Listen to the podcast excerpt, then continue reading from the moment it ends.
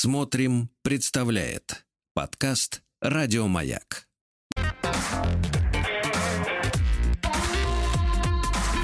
Сергей Стилавин и его друзья. На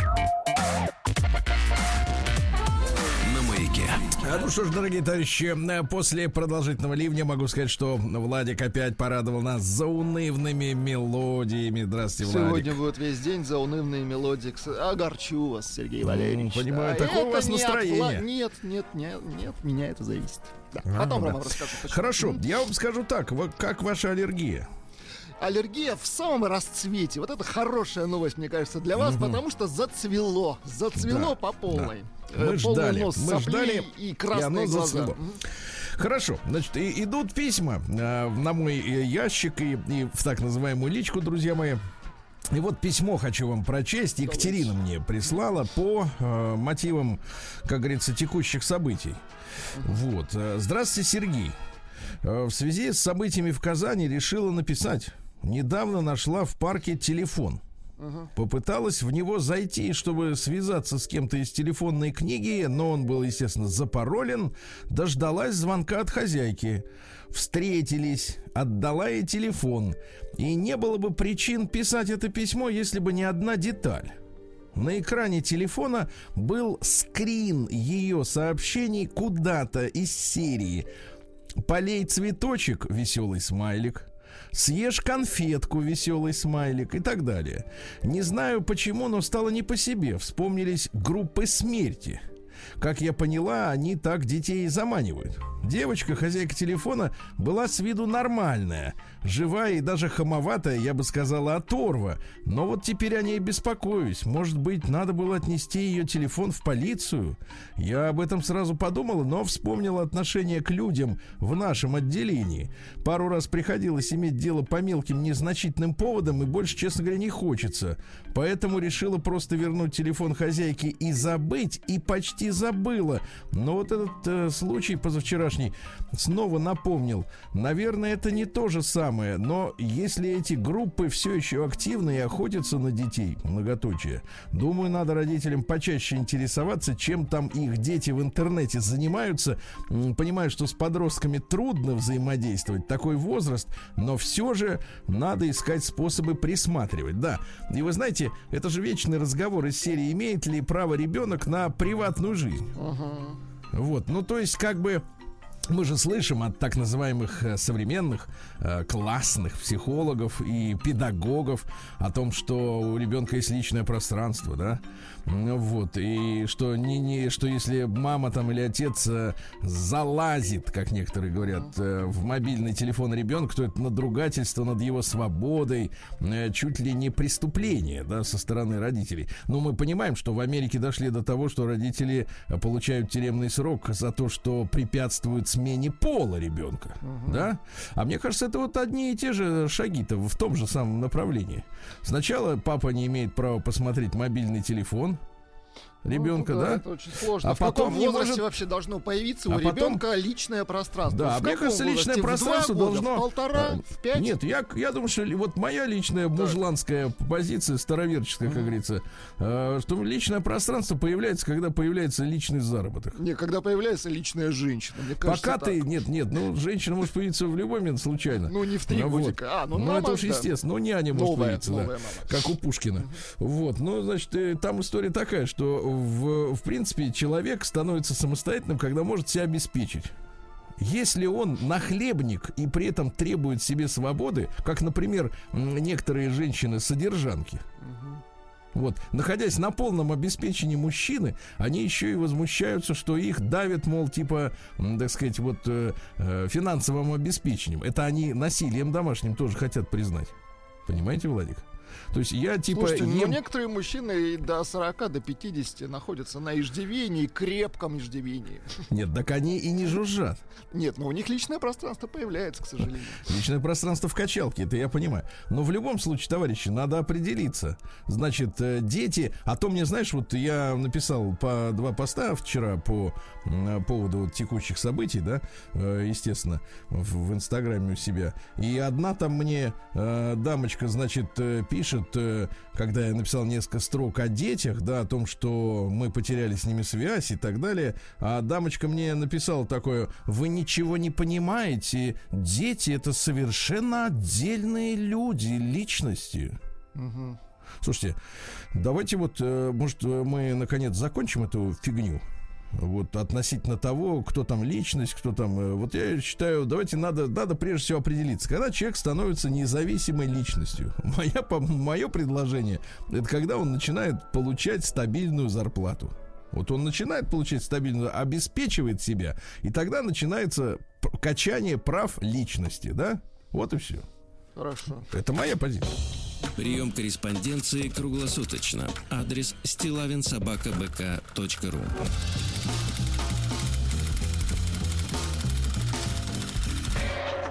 Фамилия Стилавин 2 Л. Ну, примерно так, да. А, Слушайте, э, любопытное э, письмо получил от Светланы. Э, Это так, как бы, грубо говоря, Светлана, это наш спецкор какой-то? Просто первый раз слышу. каждый наш слушатель может стать спецскором, если будет регулярно А сообщать нам о регулярно том, присылает, да? да, что видит вокруг, да, и рассказывать о себе. Так что, добро пожаловать. Ну так, на, на, на, тему, на тему трудоустройства, да. Давайте. М, Вот. Э, Прислали мне э, ссылку на страничку э, с популярного сайта, где люди могут найти себе работу, а работодатели могут найти работника. Меня вот тоже, как и Светлану, которая это письмо мне э, и ссылку прислала, значит, э, впечатлил, впечатлил круг требований, которые предъявляются, значит, э, к, потенциальному работнику. Так вот, я вот вам прочту, да. Значит, э, требуемый опыт работы до трех лет. Вот, ищет э, персонал э, девушка Юля, эксперт и предприниматель. Вот, э, я ищу мегасистемного ассистента с ноткой творческого подхода. Будьте здоровы. Вот я про это и говорю. Это пыльца, Сергей Валерьевич. Хотя нет, в вашем случае я думаю, что что-то другое. В нашем случае без ца. Просто пыль. Да, так вот, э, я ищу мегасистемного ассистента с ноткой творческого подхода в решении любой, э, в скобках, даже повторяющейся задачи. Задачи помощника, теперь внимание. Заказать, найти, узнать помещение человека, предмет, что угодно. Разместить вакансию, отбор собеседования, организовать и модерировать планерки в Зуме, создавать таблицы Excel и фиксировать показатели по бизнесу. Я буду читать по, по возможности быстрее. Сбор обратной связи от клиентов, общение с подрядчиками, общение с сотрудниками, транскрибация видео и аудио в текстовый формат, заполнение расписания руководителя, напоминания про дела, контроль работы отдела продаж, ежедневный мониторинг SRM-системы и прослушка звонков менеджеров с целью улучшения качества продаж. То есть они разговаривают, а ты еще потом сиди, слушай, как они разговаривали, да? Ежедневные отчеты по работе отдела продаж по своей работе. Написание скриптов, регламентов и любой другой документации, необходимой для завода. Корректировка коммерческих предложений. Написание контент-плана контента и постинг в соцсетях. Умение работать в видеоредакторе. Любые другие поручения. Слышишь? Любые. Которые я еще не придумала. Да, нужно, я еще Аня не придумала, да. Нужно быть готовым взять любую задачу. Если вы не знаете, как сделать, то готовность быстро изучить информацию и выполнить. Дальше, это вот, мне кажется, перенос э, семейной жизни на рабочий пр- процесс. Умение соблюдать сроки выполнения задач. Цель ассистента на должности освободить время руководителя и брать на себя ответственность и выдавать готовый результат на уровне хорошего топ-менеджера, Владик. Возможный карьерный рост для отличного ассистента – это партнерство, да. Что нам важно? Значит, э, теперь что важно, Владик? Скорость в ответах и в исполнении задач. На связи 24 на 7. Да, прекрасно. Мгм. Надо быть на связи всегда и вовремя делать задачи. Это не подработка. Это все в, в оклад. Сейчас са- самое интересное, как вы понимаете, это оклад. Знаешь Excel и есть здравый перфекционизм в таблицах, грамотность и опрятность в оформлении текстов, знание программ для качественной обработки фото-видео, осознанность и начитанность. Мне кажется, осознанность это самое тяжелое, что сваливается на голову, когда ты поступаешь под начальство вот таких вот. Да, дальше. Всегда даешь руководителю больше, чем он ожидает. Да. Значит... Он э, попросил 500 рублей, а ты 600. Ну, а теперь... Так, давайте. Самое главное. Ну-ка. ЗП. Вот все вот это я прочел, ребята. Давай, на и все это будет оплачено от 15 до 20 тысяч рублей. Идиоты. Отвратительно.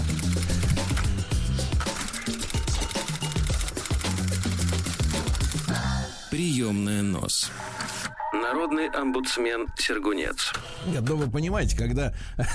То есть когда готов речи... на все работник 15 тысяч. Нет, нет, ну когда речь идет, понимаете, э, тут же история такая, когда речь идет, вот нам объясняют, да, почему, э, там, вот э, может за, так сказать, копейки трудиться человек неквалифицированный, ну, да, или стар, стар, какой-то несовременный, не, не, не да, а когда, извините меня, СРМ мониторинг через каждое слово, когда осознанность, ну как, как осознанный человек может пойти на работу, вот делать все 24 на 7 за 15 тысяч рублей? Ну вот откуда эти люди? Это из космоса вообще, в принципе. Они ведут современный бизнес, а хотят иметь рабов. Ты понимаешь, в чем проблема? Понимаю. То есть, причем рабов одаренных, который соображает на уровне топ-менеджера. Слушайте, если человек соображает на уровне топ-менеджера, зачем ему работать на этих дебилов? Я вот это вот категорически не понимаю. И со Светланой, которая прислала, соответственно, эту, так сказать, историю, я абсолютно согласен, да. Угу. Вот, еще из объявлений, э, сказать, да, из Самары теперь.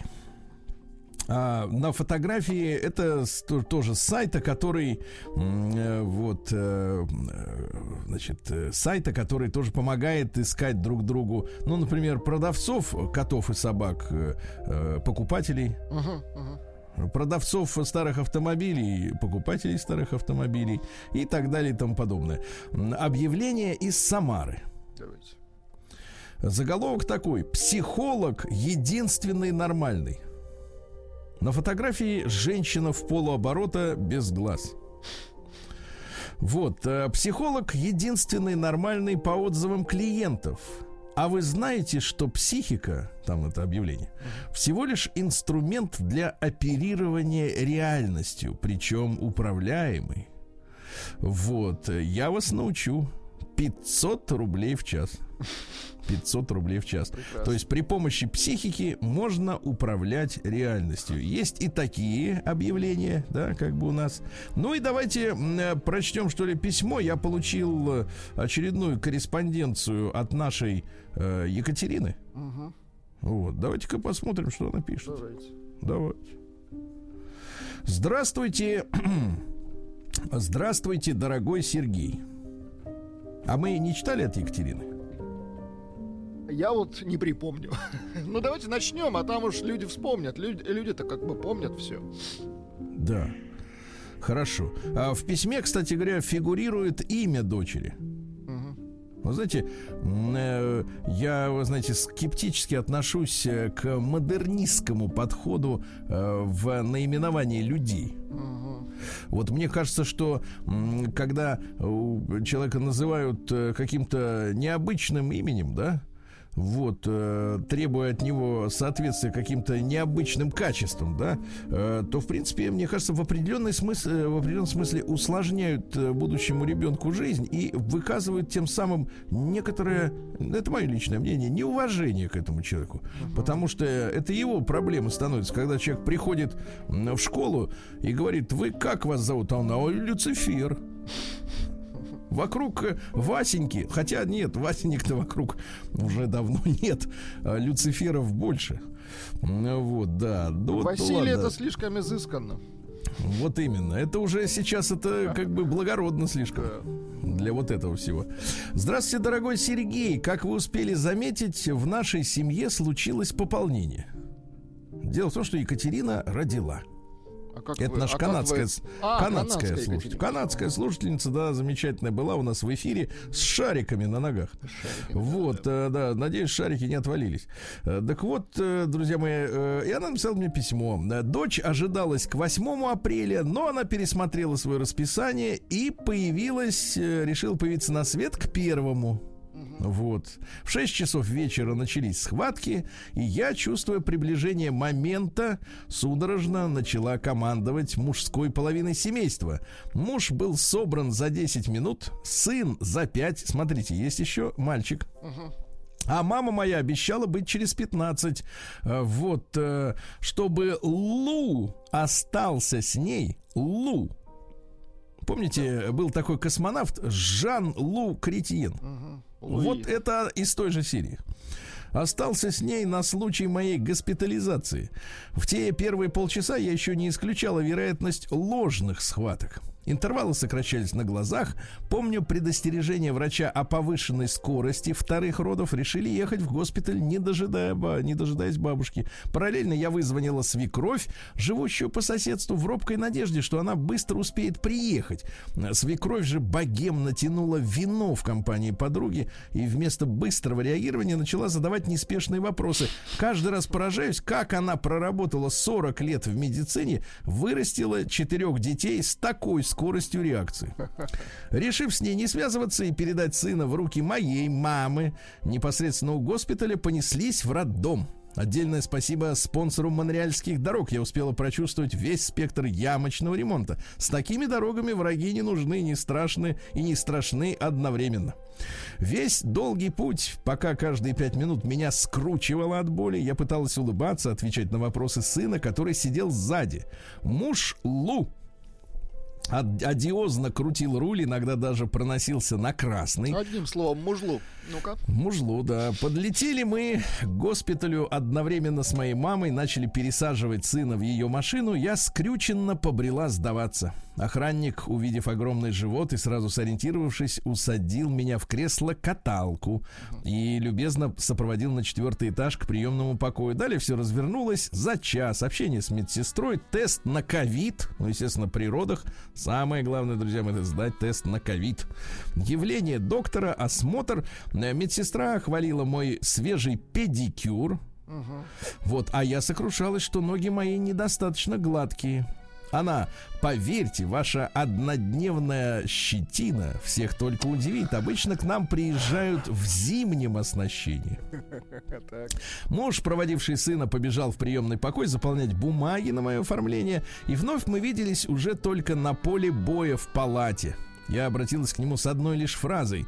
«Пожалуйста, только не рухни». Не рухни. Э, ну, видимо, это было сказано на канадском языке. Он как-то разом посерев, э, то есть стал серым, э, закивал, сея во мне сомнения. Дело в том, что присутствуя на первых родах, Лу торжественно потерял сознание еще до начала. И его выкатили из палаты в кресле качалки в полном стерильном облачении. Зачем да. же второй раз ты поехал, смысл? Да, э, так некому больше ехать. Э, эпидуралка. В хорошем смысле, естественно. Да. Так. Вот. Ну и так далее, и так далее. И вот случилось ожидаемое. Так. Значит, э, хотите, обратились к Лу э, на дочь посмотреть. Он сказал, конечно, и начал заваливаться на меня. На пол. Прямо на мою голову. Бубнящую молитву. Да, какую молитву не уточняется. Я, помня о стуле в изголовье, начала его отпихивать. Прибежали еще две медсестры и вновь под конвоем выкатили муженька из операционной. Врач обратился ко мне. Вы в порядке? Я отвечаю, конечно, он и на прошлых родах упал. Ничего страшного, продолжайте. Врач, вы на следующие роды его, наверное, не берите. Я, хорошо, на следующие я приведу другого мужа. Все хихикаем. Вот, э, на самом деле это успех. В первый раз рухнул он еще до начала. Добила его моя фраза «Если со мной что-то случится, позаботься о нашем сыне». В этот раз я решила сбавить накал драмы, но итог тот же все равно падает. Да. О том, как назвали девочку. Так. Давайте узнаем завтра уже, да? Пусть будет хоть какая-то интрига. Чтобы завтра уже рухнуть нам. День дяди Бастилии пустую прошел. 80 лет со дня рождения. Ух ты, а ей уж 80.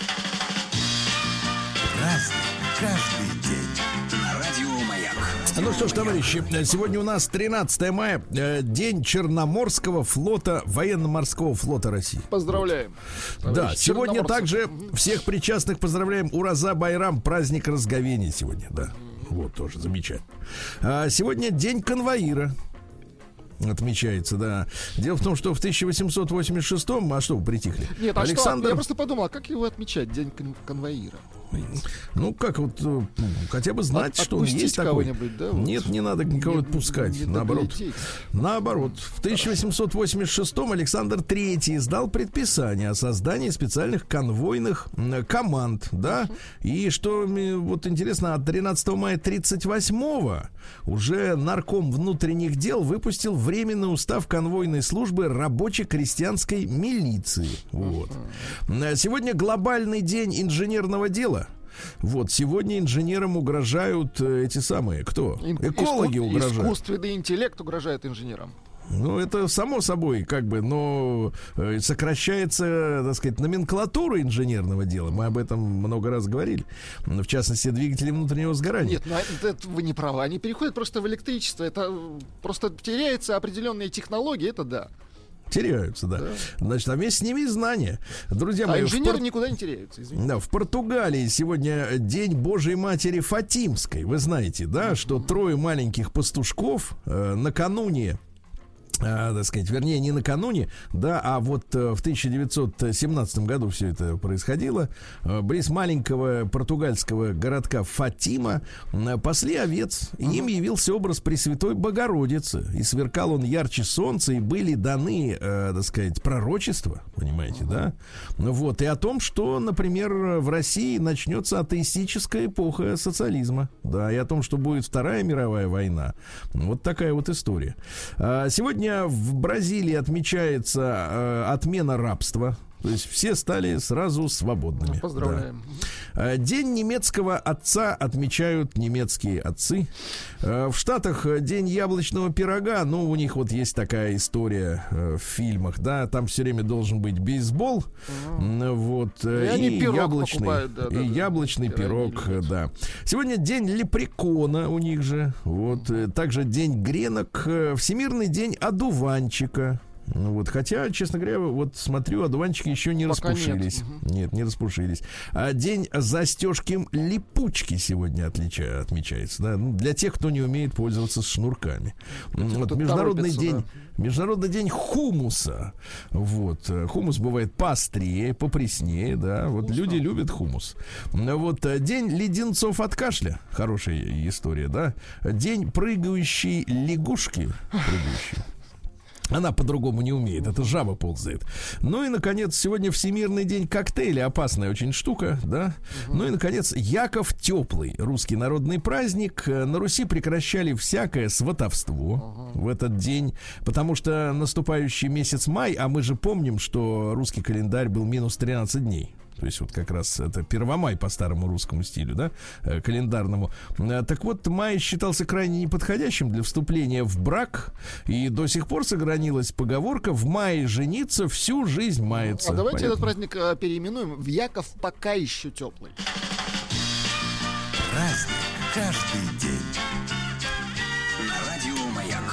Ну, товарищи, некоторые события откликаются до сих пор, э, хотя произошли очень давно. В 1637-м кардинал Ришелье, ну вот, э, который э, показан как злодей э, в картине с Боярским, вот, на самом деле умнейший человек, да, и гуманист великий, приказал закруглить все кинжалы, которые использовались за едой для нарезания мяса, э, чтобы его не зарезали во время обеда.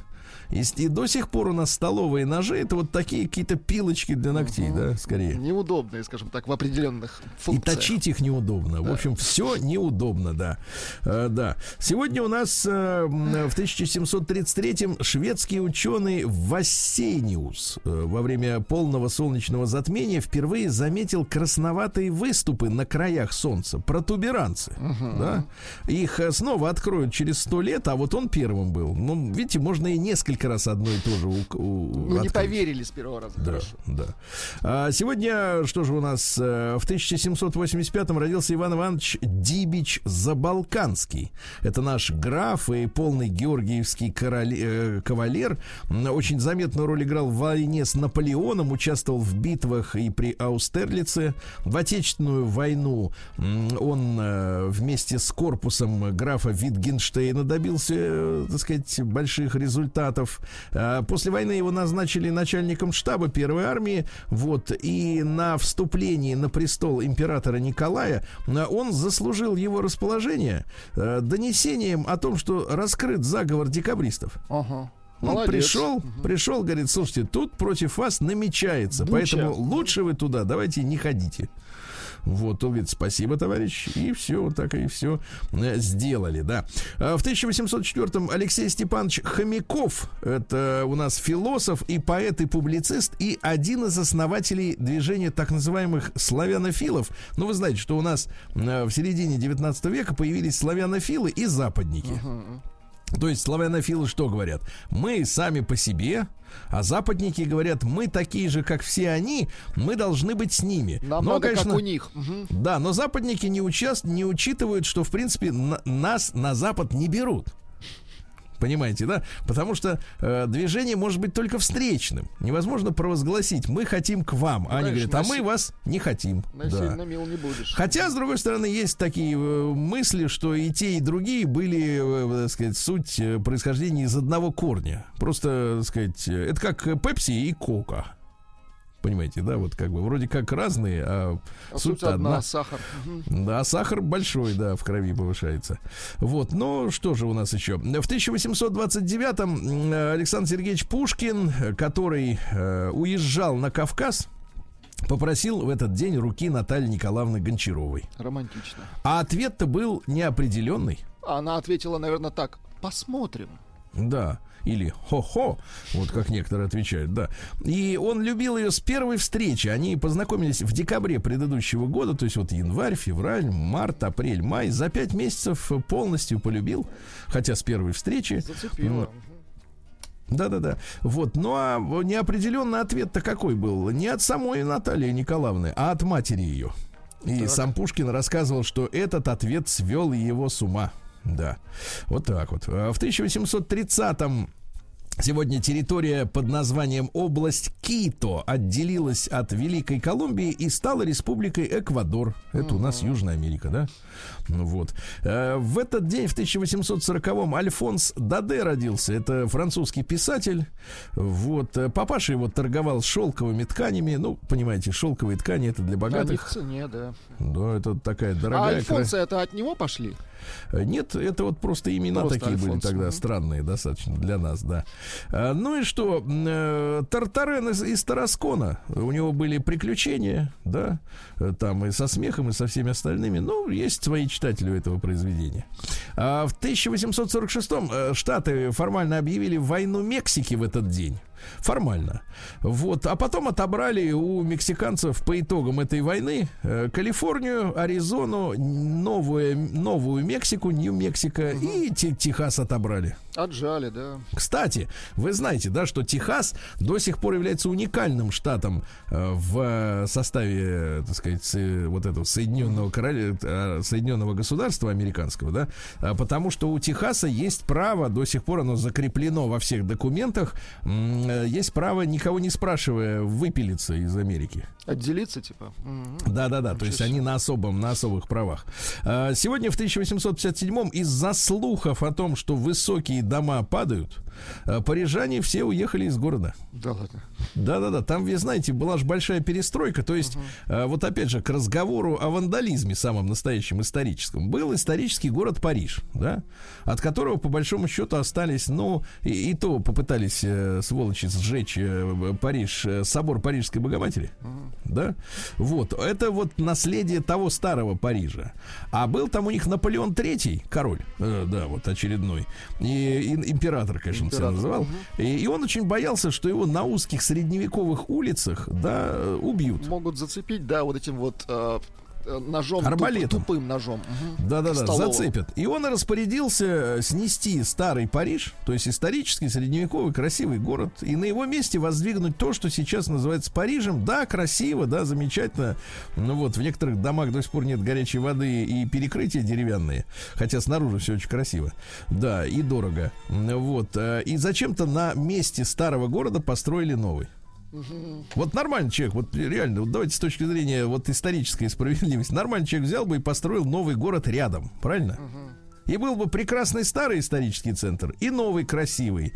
Нет, надо сначала сломать, что, что, что самое главное, это дороже. Правильно? Потому что сначала ломать и потом строить это То дороже, есть чем вот просто чем строить. заканчивается трусость, да? По сути. Да, да, да. Нет, чтобы просто не боя, жилетку себе Просто купил туда не, не приезжать, да, в этом. Вот именно.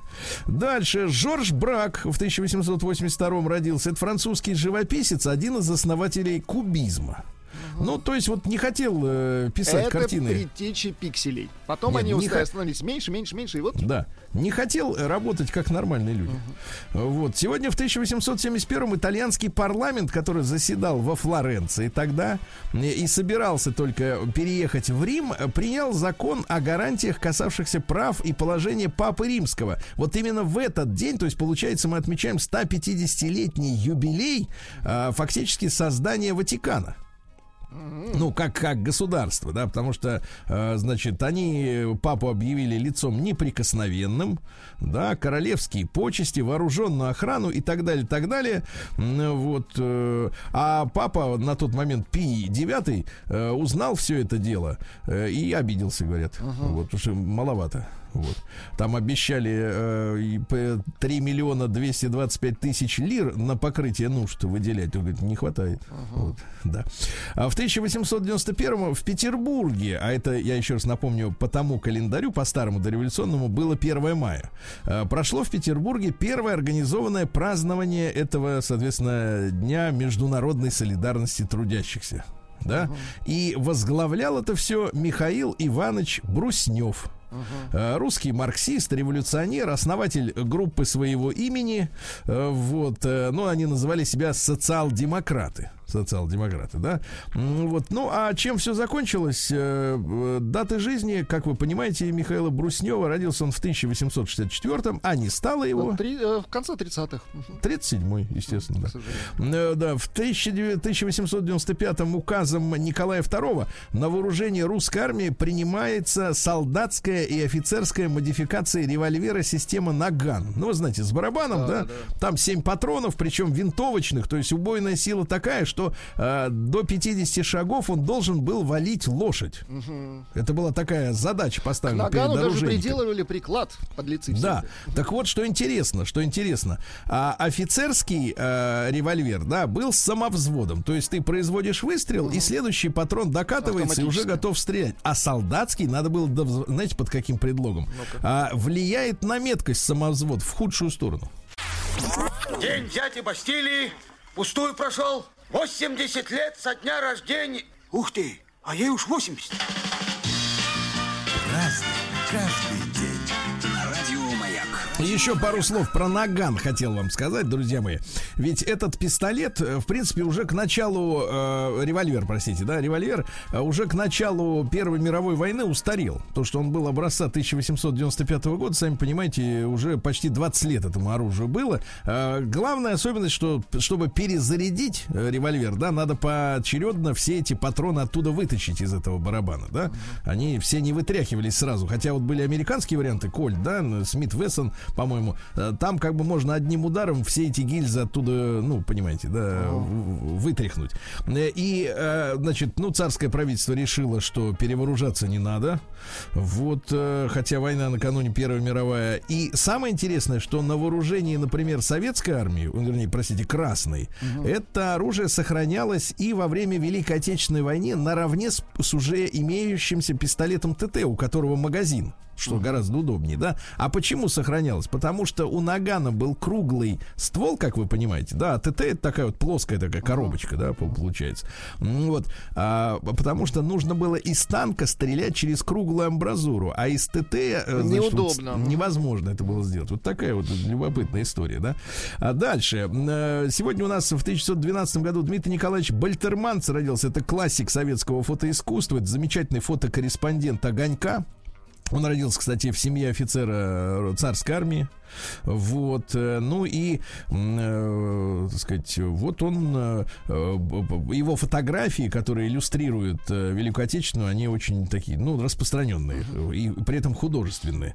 Э, Сегодня в 1913 в Петербурге совершил первый полет, первый же в мире четырехмоторный самолет под названием «Русский Витязь» который на заводе, на Балтийском заводе был построен по проекту авиаконструктора Сикорского, нашего дорогого Да, Игоря да, Ивановича.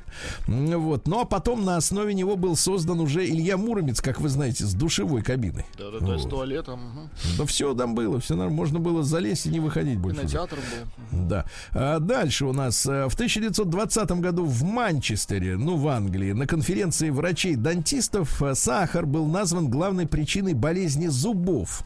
Но чтобы избежать пагубных последствий после поедания конфет, да, например, э, при, п- порекомендовалось пить сухое шампанское, которое якобы нейтрализует сахар. Ладно. Да. Ну, серьезно, да, серьезно. А, Сто лет назад Совнарком э, наш э, советский, э, ну, это и есть советский Совнарком, да, короче, Совет Министров издал декрет об организации домов отдыха. Да, хорошо. чтобы люди, чтобы люди, значит, могли э, обязательно там э, отдыхать, Хорошо кушать. поработав, хорошо Да, отдохнуть. при этом, при этом, при каждом доме отдыха должно было быть создано сельскохозяйственное предприятие, чтобы люди были обеспечены едой. Свежими продуктами. Локальный, локальный. Ну вот для статистики, например, там 50 лет назад в Советском Союзе было более 1200 домов отдыха. Ну вот, еще были вдобавок однодневные, их вообще не, учи, не, не учитывали. То есть ты мог на один день пойти отдохнуть. Да класс. да? Да, а, да, ну там сотни тысяч мест, естественно. Исаак Осипович э, Шварц в 23-м году родился, замечательный композитор. И «Белое солнце пустыни», э, вот, и «Звезда пленительного Ну, счастья». для кино очень много музыки. Да, да, да. Все мы знаем эту всю историю, да. Э, Вот что у нас любопытного, да. Роджер Желязный в 37 году родился. Американский фантант, фантаст, ну, в частности, хроники Амбера, да. Вот, я знаю, вы увлекались фантастической Ну, литературой. я по, по Филиппу Дику в основном. Но это Да. такой, да, он больше такой Э, сказочный. Харви Кайтель, как его надо называть на самом деле, ну, все называют? Кейтелем. Ка- Кейтель, да, в 39-м американский киноактер, ну и «Бешеные псы», и «Криминальное чтиво» от заката до рассвета. Такой э, дедушка уже получается, да. А сегодня в 42-м году Владимир Александрович Джанибеков, наш э, летчик-космонавт, ваш герой Советского Союза, родился, тоже герой. Вот. Амана Тулеева сегодня, да, вот э, день рождения в 44-м году он родился. Стиви Вандер в 50-м. Ух ты ж, давайте. Стиви чуть-чуть. Вандер.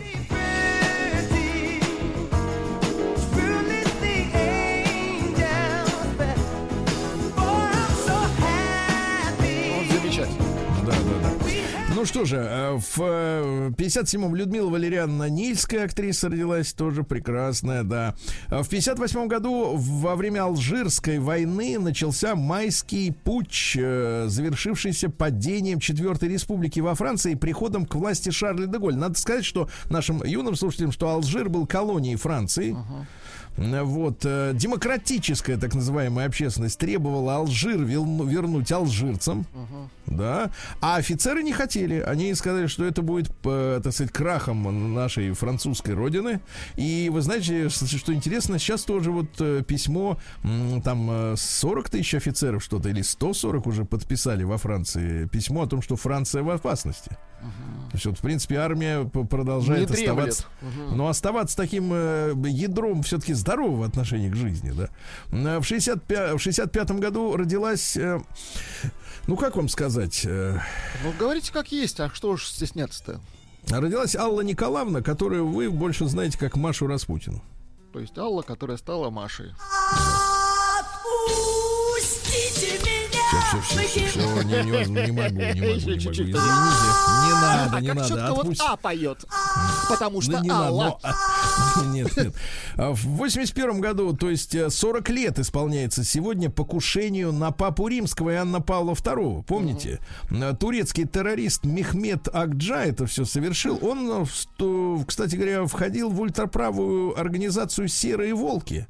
А помните это, как эта организация сейчас, э, в кавычках, прославилась? Э, Именно члены этой организации расстреляли нашего летчика, который катапультировался. Помните, из сбитого Да, самолета? да, да, да. То есть, вот, в принципе, вроде думаешь, что история это давно забытых дней, а нет. Нет, то есть до сих пор отголоски и более и достаточно серьезные. Но он, кстати, после того, как отсидел, в 2010 году его выпустили, выразил желание переселиться в Польшу, потому что принял католичество, ну вот, э, и после этого провозгласил себя Иисусом Христом Неплохо, неплохо. и заявил, что мир погибнет до конца 21 века. Хорошо. До конца. Ну вот, э, в этот день, друзья мои, в 91 году, то есть тоже отмечается юбилей, 30 лет, первый день работы российского телевидения, э, то есть. ВГТРК, программа «Вести» вышла в эфир впервые, поздравляем коллег э, с этим юбилеем, да, вот, ну и что, и, так сказать, и в 2003 третьем году Шаолиньский монастырь впервые уплатил налоги. Не скоро они уплатили. Не скоро уплатили, да. Сергей Стилавин и его друзья. На маяке. В это э, трудно поверить, друзья мои, но э, Москву э, пугают 30-градусной жарой, Владик, а Омск снегопадами. Да ладно. Да, да.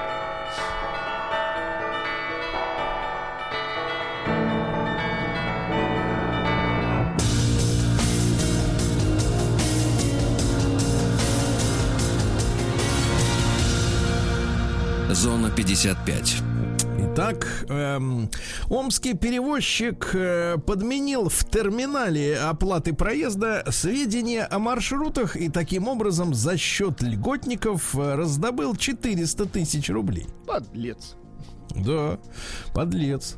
Вот, э, новый кадетский корпус, хорошая новость, в Омске теперь напоминает четырехзвездочную гостиницу. Вы понимаете отличие четырех звезд от пяти, Владик? Нет, я не так часто бываю в гостиницах. А вы, наверное, должны знать, чем отличается. Ну, Должен быть бас- бассейн, конечно, должен быть бассейн. Бассейн, говорите правильно. Ну. Бассейн. А с 1 сентября омских кадетов, это кадеты, да, это будущие офицеры, нас ждет пятиразовое питание, шикарные комнаты с ноутбуками, тренажер, парашют. Парашют И- зачем? Ну как, зачем? Это чтобы спрыгнуть с парашютом? Э, гос- И с раз- Из гостиницы выпрыгнуть. Хорошо. И разрезанные автомобили. Это не гостиница, это кадетский корпус. Хорошо. Там для детей созданы условия А, для жизни. Замечательные. А за мечами будут следить за- по всему городу. Э, Вот э, система «Безопасный город» будет отслеживать ситуацию на дорогах и в общественных местах. Скрыться от камер а мечам не удастся. А, Система называется «Вижу а мечей». Да. А дальше, э, что у нас любопытного? Амичка опоздала в школу на полтора часа, но она шла за ребеночком. И, а сын первоклассник ушел гулять. Говорит, «Э, не буду ждать маму. А Вот отправился гулять по городу, успел пройти несколько километров по дворам многоэтажек. Пропал он в 17 часов, а около 8 вечера э, доблестные полицейские Сергей Яценко и Роман Иржанов нашли мальчика на детской площадке, понимаете, и вернули матери. Мальчик чучело, конечно. Но, в принципе, к матери, конечно, вопрос. На полтора часа опоздать. Это как? Не очень. Не очень, согласен. Дальше. Женщина хотела обойти лужу в Омске, Так. но в итоге проскользнулась, упала прямо на металлическое ограждение, и за моральный вред она получила от управляющей компании 160 тысяч рублей. Ну, видите, как замечательно. Женщина, дело в том, что не знала, чем чреват обход лужи, потому что она шла в гости в незнакомый двор. Да. А она там Вот и тро- получила- тропы не знала, знаете, Да, есть проводники безопасный обычно. брод. Да, да, брод, да. Вот, и получила 160 тысяч компенсации. Вот видите, как замечательно. А Мич устроил переполох на дачах, достав из кармана нож. Он пробрался на чужую дачу, чтобы украсть оттуда металл в виде холодильника. Вот, э, будучи обнаруженным, он достал ножик и говорит: Ты меня пропусти, я выйти хочу. Но сработала тревожная кнопка, приехали росгвардейцы, и оказалось, что 33-летний мужик, отогнув профнастил, проник на территорию садового участка, где похищал металл. Ну все, взяли за жабры. Да, хорошо. Омский бизнесмен украл в поезде у своего же компаньона 315 тысяч рублей. Они возвращались из деловой поездки, и когда один из мужчин выронил деньги, второй их подобрал, а потом решил отвести от себя подозрения. Они ехали в поезде Москва-Чита, путь не близкий. Вот, возвращались в Омск э, из деловой поездки в Пермь. Да-да-да. Дело в том, что у одного из мечей э, было с собой 315 тысяч, Так. а у другого 60. Мгм. Ну не бьется, понимаете? Да, но тот, у которого было 60, тоже сказал, что у него пропали деньги. Вот, но оказалось, что он и есть ворюга. Да. А под маской романтичного меча скрывался циничный злоумышленник. В полицию Челябинска обратилась 34-летняя жительница местного города, э, данного города. Она познакомилась с 27-летним амичом Романтично. в интернете. И тут же пригласила его к себе в гости. Потому что уж очень хотелось посмотреть на мужчину. Нет, чтобы не ушел. Да.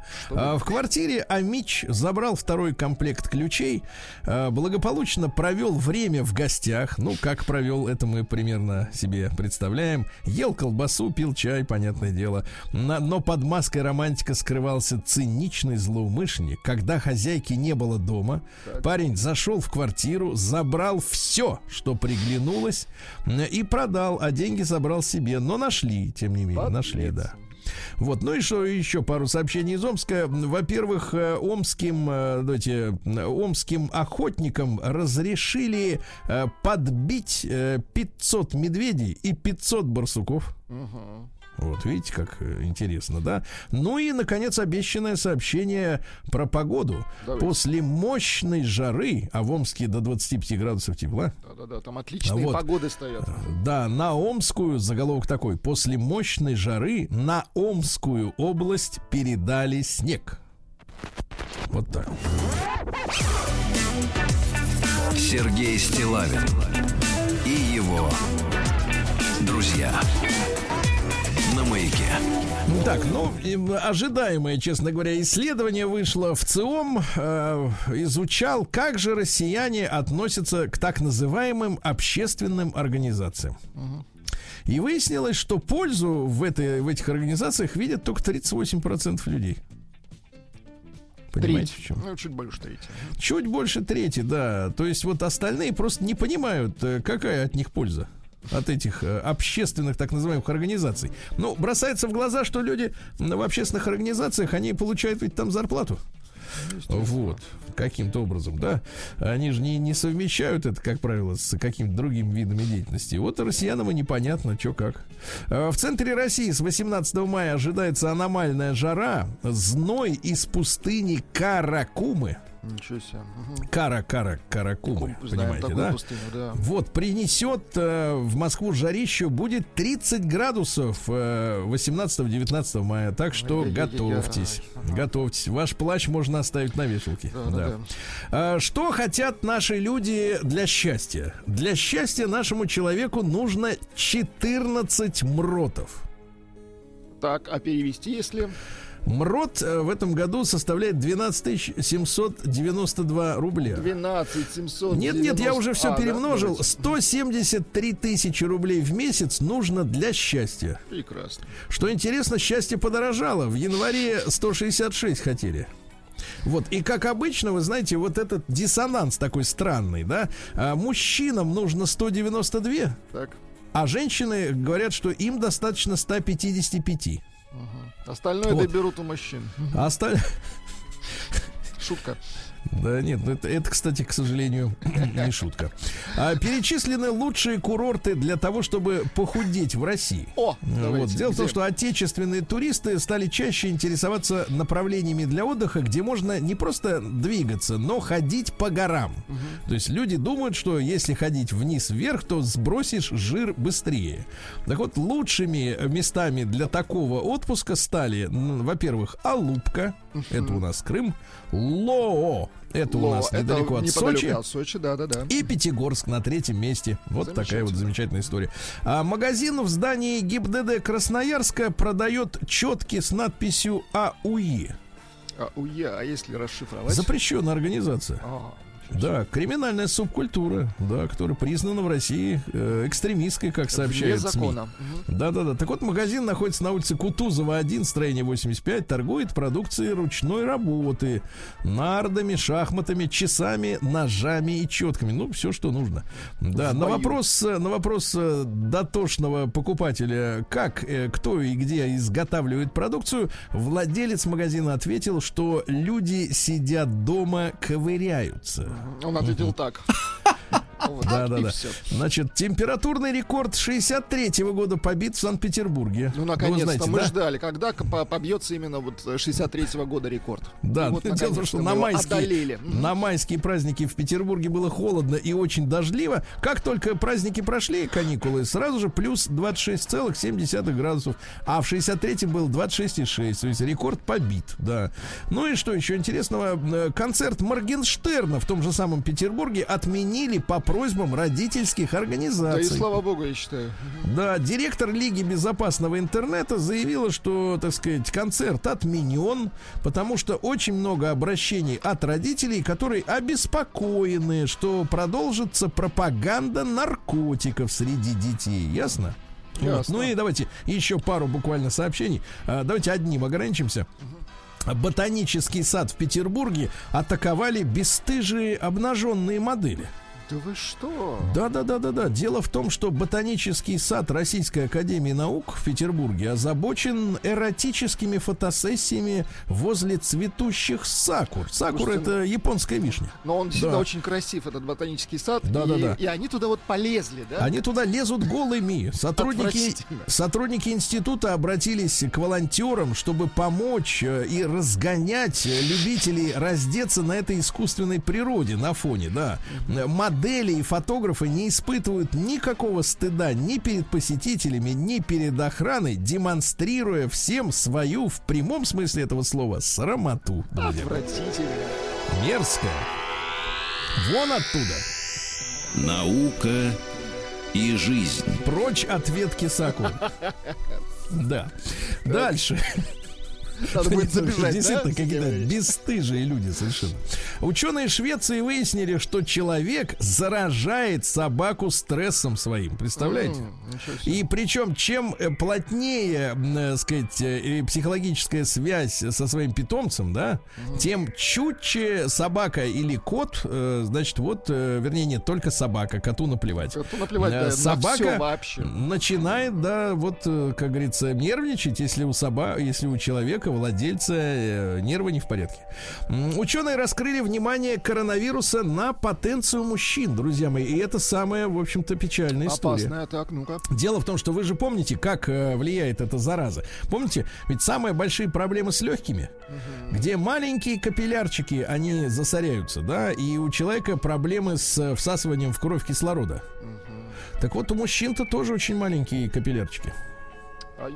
Понимаете?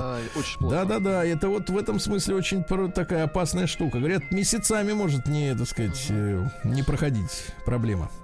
А, Ученые из Китая объяснили неприятный вкус кипяченой в микроволновке воды.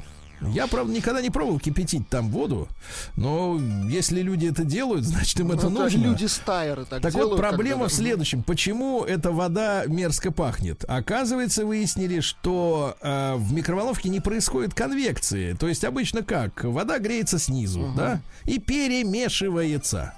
А здесь получается наоборот, греется сначала сверху, но не перемешивается с нижней, с холодной водой, и появляется вонь. Понятно. Вот, так что лучше традиционным Лучше, да. способом, товарищи.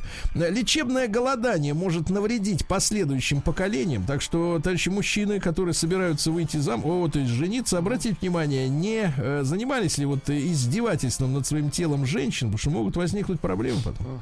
Дальше. Xiaomi изобрела смартфон-цилиндр.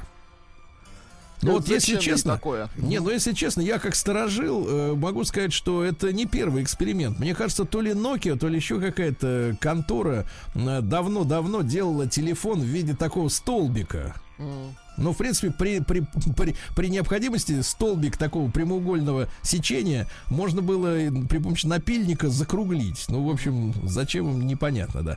Э, человек, оказывается, повлиял на поверхность суши Земли в 4 раза серьезнее, чем считалось раньше. Но это нагнетается вот это вот ощущение того, что мы, мы повинны, так сказать, во всем, что происходит, так сказать, в мироздании, да. Э, и дальше сообщение, конечно, очень э, тревожное, Владик. Ну-ка. А, ученые, сейчас погоди, откуда ученые-то? Ученые Кеничуквумезу. Ученый. Ну, так это самый известный ученый. Кеничукву. Это, кстати, американский колледж кардиологии. Так вот, выяснили, что умеренно выпивающие люди так на 20% реже страдают от инфарктов, инсультов, э, проблем сердечно-сосудистой системы, чем трезвенники абсолютные. Проверили 53 тысячи пациентов. Оказывается, что если в разумных пределах, то механизм э, сердечно-сосудистых заболеваний, так сказать, ухудшается. То есть э, становишься в этом смысле здоровее. Другие проблемы появляются. Так вот, что касается умеренного употребления, Владик. Давайте, дозировка. Для мужчины две порции напитка в день. Что за две порции? Я не понимаю, а это переведите на русский, две порции. Новости так, как вы делаете. Нет, для меня это полпорт. Да, понимаю. Слушайте, ну, ожидал, вернее, так не ожидал этой новости, но она пришла и как-то вот э, становится чуть теплее на сердце. Бен Аффлек и Дженнифер Лопес вновь провели отпуск вместе, вы представляете? Молодцы. Да, они ведь познакомились, когда совсем-совсем молодыми были, а сегодня Аффлек уже 48. Да, и ей тоже, извините, не 17. Но э, дело в том, что певица э, перестала встречаться с бейсболистом Родригесом. А Бен Аффлек э, расстался с 32-летней актрисой Анной де Армас. Uh-huh. Вот, недавно. И они провели отпуск вместе, ведь расстались они 17 лет назад, вы представляете? Очень романтично. Он теперь, вот теперь... не Аффлек, а Аффл. Да, все по все по-новому, да. А, значит, назван музыкальный артист десятилетия, им стал канадский рэпер Дрейк. Вот оказывается, кто артист десятилетия. Ну, давай чуть-чуть.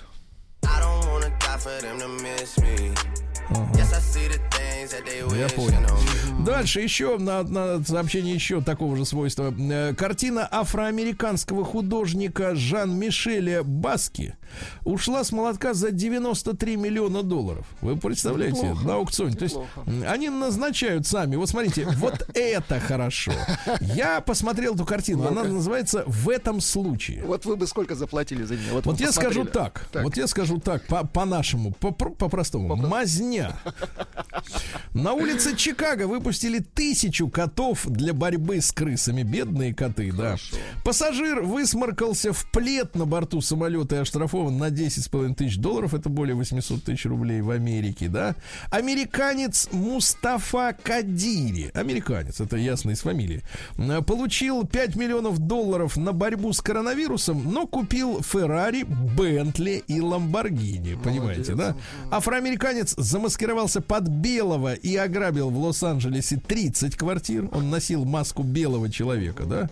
Вот. Ну и что еще интересного? И вот действительно героическая новость. Э, житница Великобритании Вики Робертсон предложила незнакомцу обменяться почками, чтобы спасти ее жениха. Она решила пожертвовать свою почку мужчине, своему любимому, но оказалось, что ее почка не подходит. И тогда она предложила обменяться. Представляете, какое самопожертвование для нашего времени это вообще сумасшедшая новость.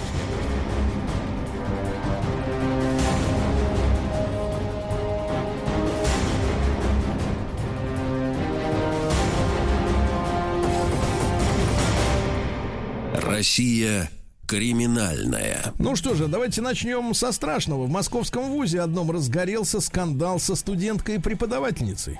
Так. Вот. Дело в том, что с октября 2019 года 47-летняя преподавательница присылала студентке интимные фото делала дорогие подарки, звонила. На, на возражение и отказы женщина якобы пригрозила сложностями при защите диплома. Отношения продолжались до августа прошлого года, после чего о них узнал ревнивый муж преподавательницы. Ну, знаете, э, не ревнивый, а рогоносец.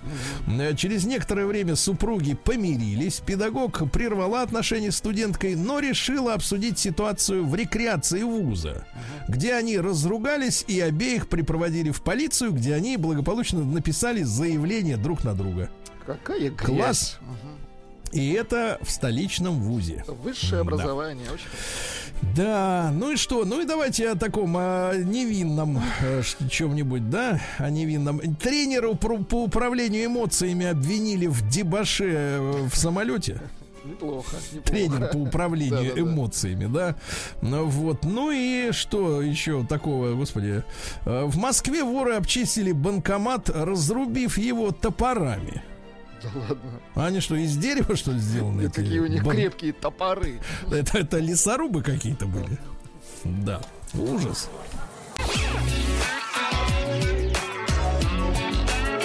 Сергей Стилавин и его друзья на маяке. А, Друзья мои, ну, э, если вы внимательно слушали наши, наши новости, да, со всех концов э, мира, в том числе новости капитализма, так называемые, ну, надеюсь, э, вы пережили такое же, ну, смесь такого, честно говоря, восторга и в какой-то степени э, оторопь меня, честно говоря, даже как-то взяла, когда я прочел новость о том, что в Великобритании, значит, невеста предложила обменяться почками незнакомцу ради спасения ее жениха. Честно говоря, мы сегодня уже воспитанные, ну как да, мы, да, это надо называть воспитанием, да, воспитанные в той традиции, вы знаете, да, одна из самых распространенных поговорок э, психологов, коучей, всей вот этой вот оравы, э, значит, паразитов, да, о том, что никто никому ничего не должен, э, вот, что бесплатный сыр в мышеловке, ну там поговорок-то много, да, и так далее и тому подобное. Мы не ожидаем уже от людей, честно говоря, ну, так, в целом, да, мне кажется, от людей перестали, не то, что хочется ожидать, но мы перестали от людей ожидать э, э, не то, что даже бескорыстия, а подвига какого-то, вот такого чисто человеческого, да, потому что когда ты читаешь, что житница Великобритании Вики Робертсон э, решила отдать почку незнакомцу взамен на трансплантацию органа ее жениху Кевину, ну, потому что ее, э, к Не сожалению, подходит, да-да-да. почка ему не подходит по биологическим предписаниям, но она э, говорит не просто там под- подарите ему почку, к- э, те, к- чьи подходят, да, скажем так, а я вам взамен свою отдам. Давайте, как говорится, поменяемся, чтобы спасти человека, ее любимого человека. А Ее 41-летний возлюбленный страдает от хронической почечной недостаточности. А Еще в 15 лет э, ему поставили тяжелый э, диагноз, и вот они познакомились, они полюбили э, друг другу, и представляете, женщина бескорыстно абсолютно, да, вот, э, хочет выйти за него замуж, и вот идет на такую, ну, я скажу так, сумасшедшую жертвенность и на настоящий поступок. Я не могу не процитировать вы знаете, э, так сказать, э, э, такой типовой сегодня расклад, который очень часто встречаешь э, в соцсетях.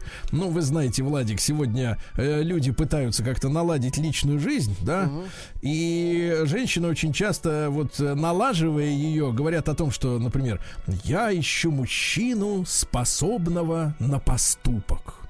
И вот в моем воспитании, в моем восприятии, человек, который воспитан все-таки в советское еще время, да, поступок это очень громкое слово. Вот я скажу так, вот э, Вика Роб- Вики Робертсон, да, это поступок. Согласен, Самый- это поступок самый- серьезный, да. Самый настоящий. Она жертвует часть своего организма для того, чтобы любимому человеку облегчить жизнь. Это великое, великий подвиг, я считаю, даже. Это поступок, действительно, с большой буквы. И я вот э, женщин спрашиваю, так, в научных целях говорю, а что вы называете поступком? И знаете, это настолько мелко, когда люди говорят, ну, когда мужчина обещает что-то и делает. Нет, например, Вы- уступить место в транспорте. Нет, но серьезно, вы серьезно, вы серьезно думаете, что поступок это вот эта вот ерунда, чтобы, так сказать, э, человек какую-то оброненную фразу подтвердил каким-то делом? Вот поступок самый настоящий, да, когда человек жертвует собой. И я, друзья мои, давайте-ка мы сегодня э, вернем, попытаемся вернуть этому громкому слову, но не пафосному, а нормальному слову поступок, да, э, его настоящее значение. Хотя, конечно, у нас много юмористов, да, но тем не менее. И, и, может быть, наша тема немножко заставит вас задуматься, и, может быть, как-то кому-то даже и взгрустнется. Всякое бывает. Но, тем не менее, а вот давайте поговорим о том, какой самый сильный поступок э, совершил э, вот ваш любимый человек. Я не хочу касаться этих медицинских историй, дай бог всем здоровья и дай бог, что никому не понадобится вот такая жертвенность, да. Но, тем не менее, вот самый сильный бескорыстный поступок, да, который вы вспоминаете, э, так сказать, с благодарностью от э, вашего близкого, любимого человека. Меня, честно говоря, Владик э, э предупреждал перед началом да, нашей мне темы. почему-то по- по- кажется, что будет мало историй, хотя, дай бог, чтобы Мне- я ошибался. Вот. Мне очень хотелось бы, да, чтобы Владик ошибался, Да, да, ребята. Плюс сто три пять пять три три это телеграм для тех, кому проще написать, потому что не у всех есть, э, так сказать, э, э, ну вот э, возможность позвонить или вот так вслух сказать о, о чем-то, да, таком личном достаточно. И телефон 728-7171 для тех, кто вот действительно может э, вспомнить э, и э, сказать о том, вот какой действительно такой сильный поступок ваш близкий человек совершил. Может быть, не ради вас лично, может быть, ради детей или своих родителей, но то, чему вы, что вы действительно можете назвать поступком в, полном смысле этого слова,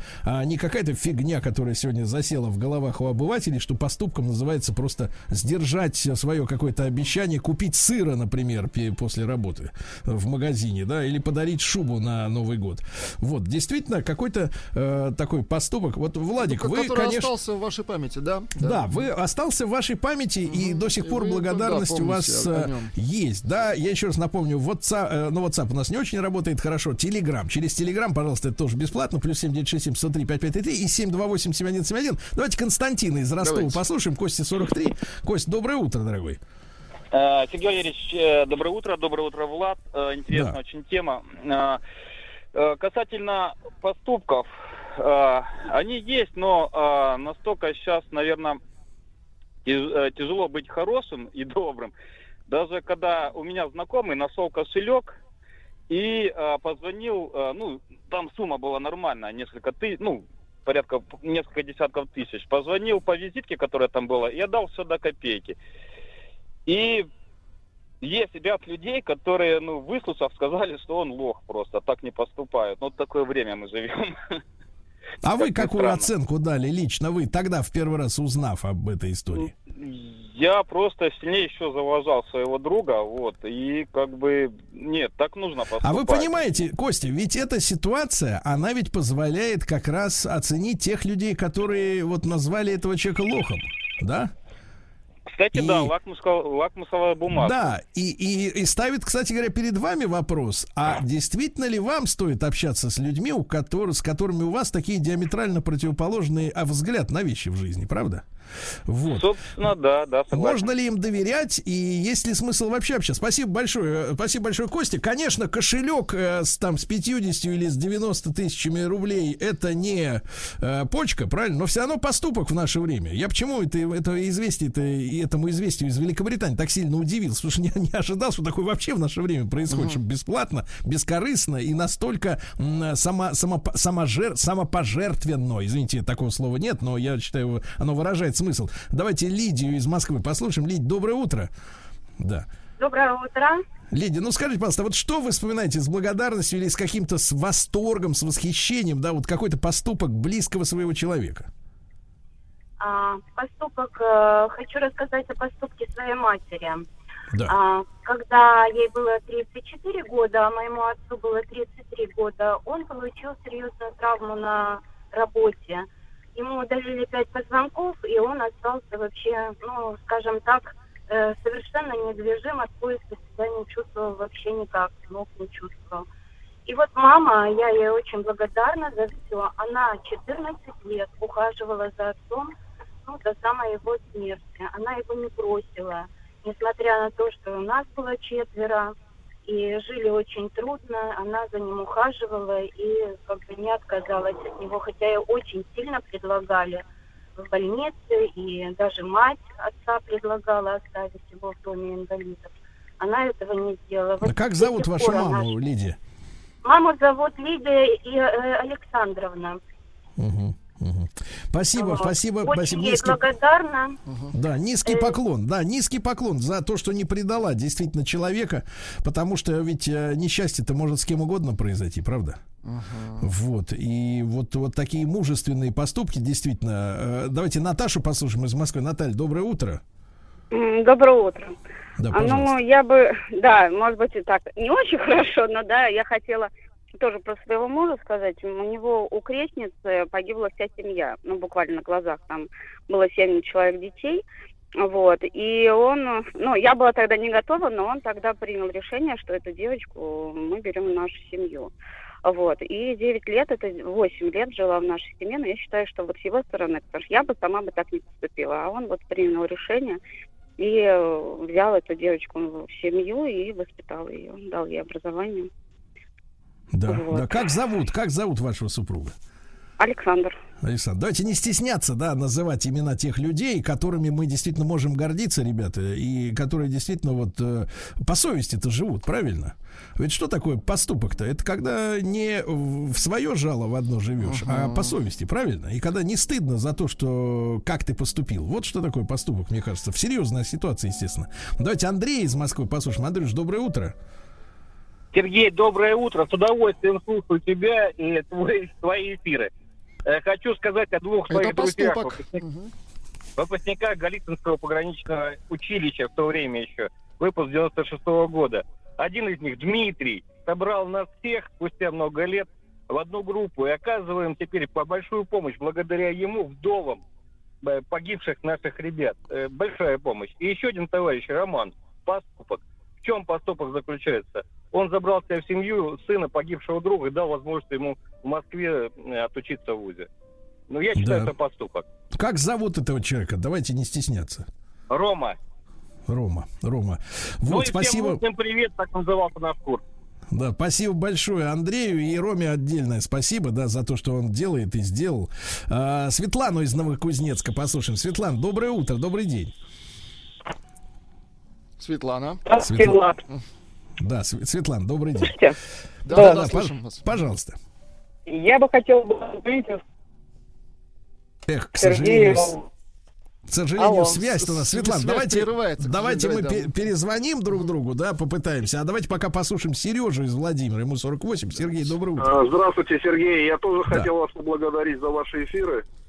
Для начала просто э, не с, терпе- не с- нетерпением все время жду каждого утра, чтобы послушать вас. Э, Спасибо, Сереж. Спасибо. Но мы о другом, Сереж. Давайте вот э, Да, то, да, то да, что да. вас Я восхищает. хочу Вот. рассказать историю своей семьи. Э, Моя мама всегда мне говорила, что если вдруг с ней что-то случится, то папа никогда там, скажет, пальцем не пошевелит, чтобы для нее что-то сделать.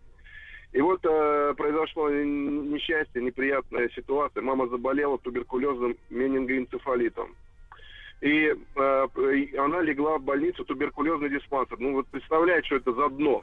Оказаться в туберкулезном диспансере, ну, в общем-то, э, там какой-то контингент. И мой отец э, специально снял, э, договорился палату двухместную, положил маму и вместе с ни- со мной вместе круглосуточно мы друг друга меняли, э, не доверяли, э, так сказать, персоналу, круглосуточно ухаживал за мамой 8 месяцев. Мы 8 месяцев провели в туберкулезной э, больнице. Это э, под угрозой заражения там и так далее, и распространения этой болезни среди уже своих, так сказать, внутри э, э, семьи.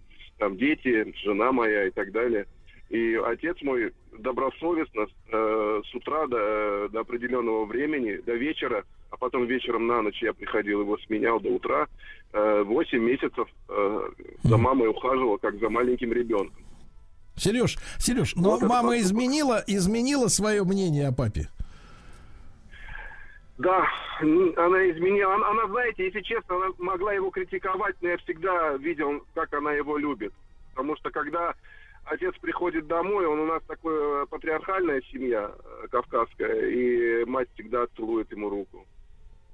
Прекрасно. Спасибо, Сереж, вас за ваш звонок. Друзья мои, я еще раз напомню вот новость, от которой мы сегодня оттолкнулись. В Великобритании девушка, ну, невеста, э, по, по, так сказать, разместила объявление о том, что она отдаст свою почку в обмен на почку другого человека, которая подходит э, по биологическим параметрам ее жениху, которого она любит и ради которого она идет вот на этот э, жертвенный поступок. А какой поступок вы вспоминаете вот э, в жизни своих близких? Об этом говорим.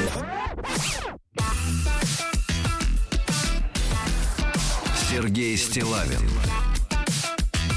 и его друзья. На маяке. Так, мы сегодня пытаемся с вами вместе слову поступок, хорошему, правильному, нужному слову вернуть былой смысл, да, а не всякую ерунду называть, э, так сказать, серьезными понятиями. Да, вот, Владик, пожалуйста, что пишут нам Да, на вот Телеграм? сообщение, давайте почитаем, по- парочка буквально пишет. Наталья, Иркутская область. Здравствуйте, остался в памяти поступок моего мужа Алексея в молодости. Мы дружили, дружили, потом я уехала учиться. Он меня ждал, я вернулась на восьмом месяце беременности, в скобочках пишет, от другого. Он встретил меня, конечно, удивился, возможно, оскорбился, но все же через неделю сделал мне предложение, сказал, что не бросит никогда, сыграли свадьбу, хорошая семья, двое детей. Вот вам и поступок, как считаете? Понимаю. Вот, а давайте еще от мужчины сообщение прочитаем, немножко грустненько. Грустное.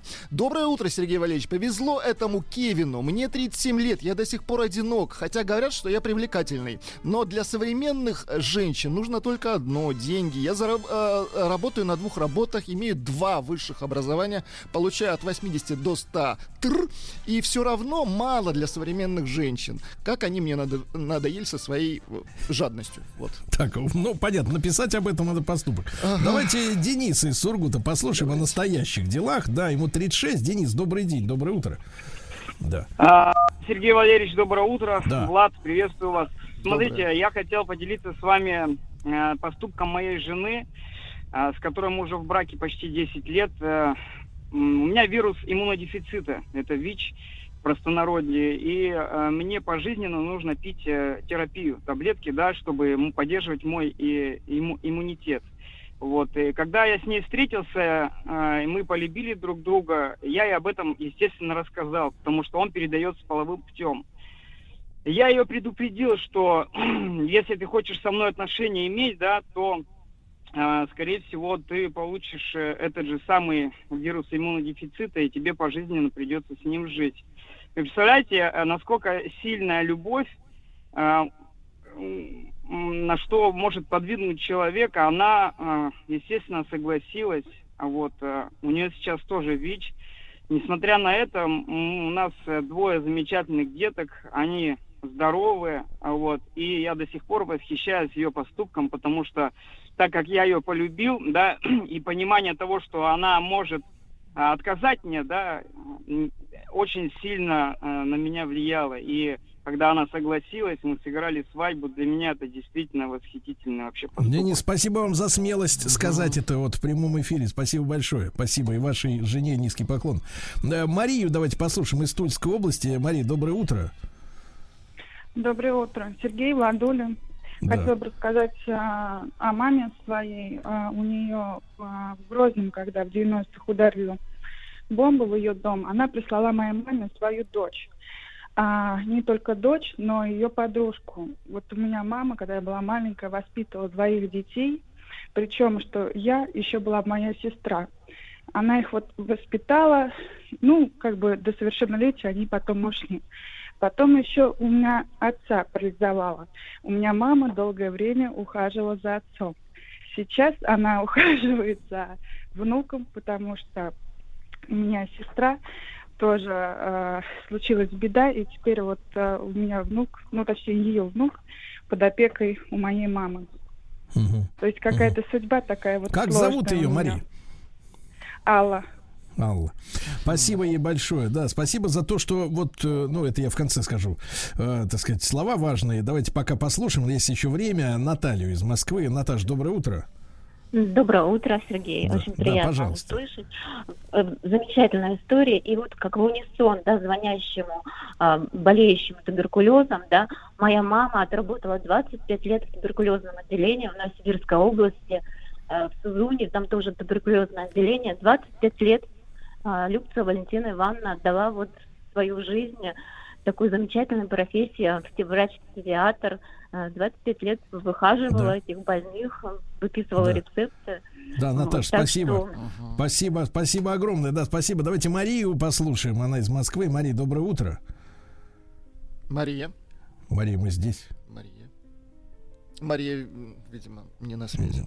Ну, возможно, да, что-то Так, случилось. вот зато у нас есть сообщение от Марии из Санкт-Петербурга. Мой муж на третьем году нашей совместной жизни забрал к нам жить мою бабушку, к сожалению, с деменцией. Она жила у нас два года, он никогда не жаловался, не жалел, несмотря на невероятные трудности. Но она описывает, что... Ну, мы представляем, что может происходить. Ну да, да, я им горжусь и очень благодарна ему за Да. это. Алексей из Дубны послушаем. Алексей, доброе утро. Доброе утро, Сергей Валерьевич. Да, Ам, э, знаете что, я хочу сказать, вот, э, что про свою жену, я вот ей восхищаюсь в том плане, что все говорят, конечно, про своих родственников сегодня, да, в основном, ну, по- как они им помогали.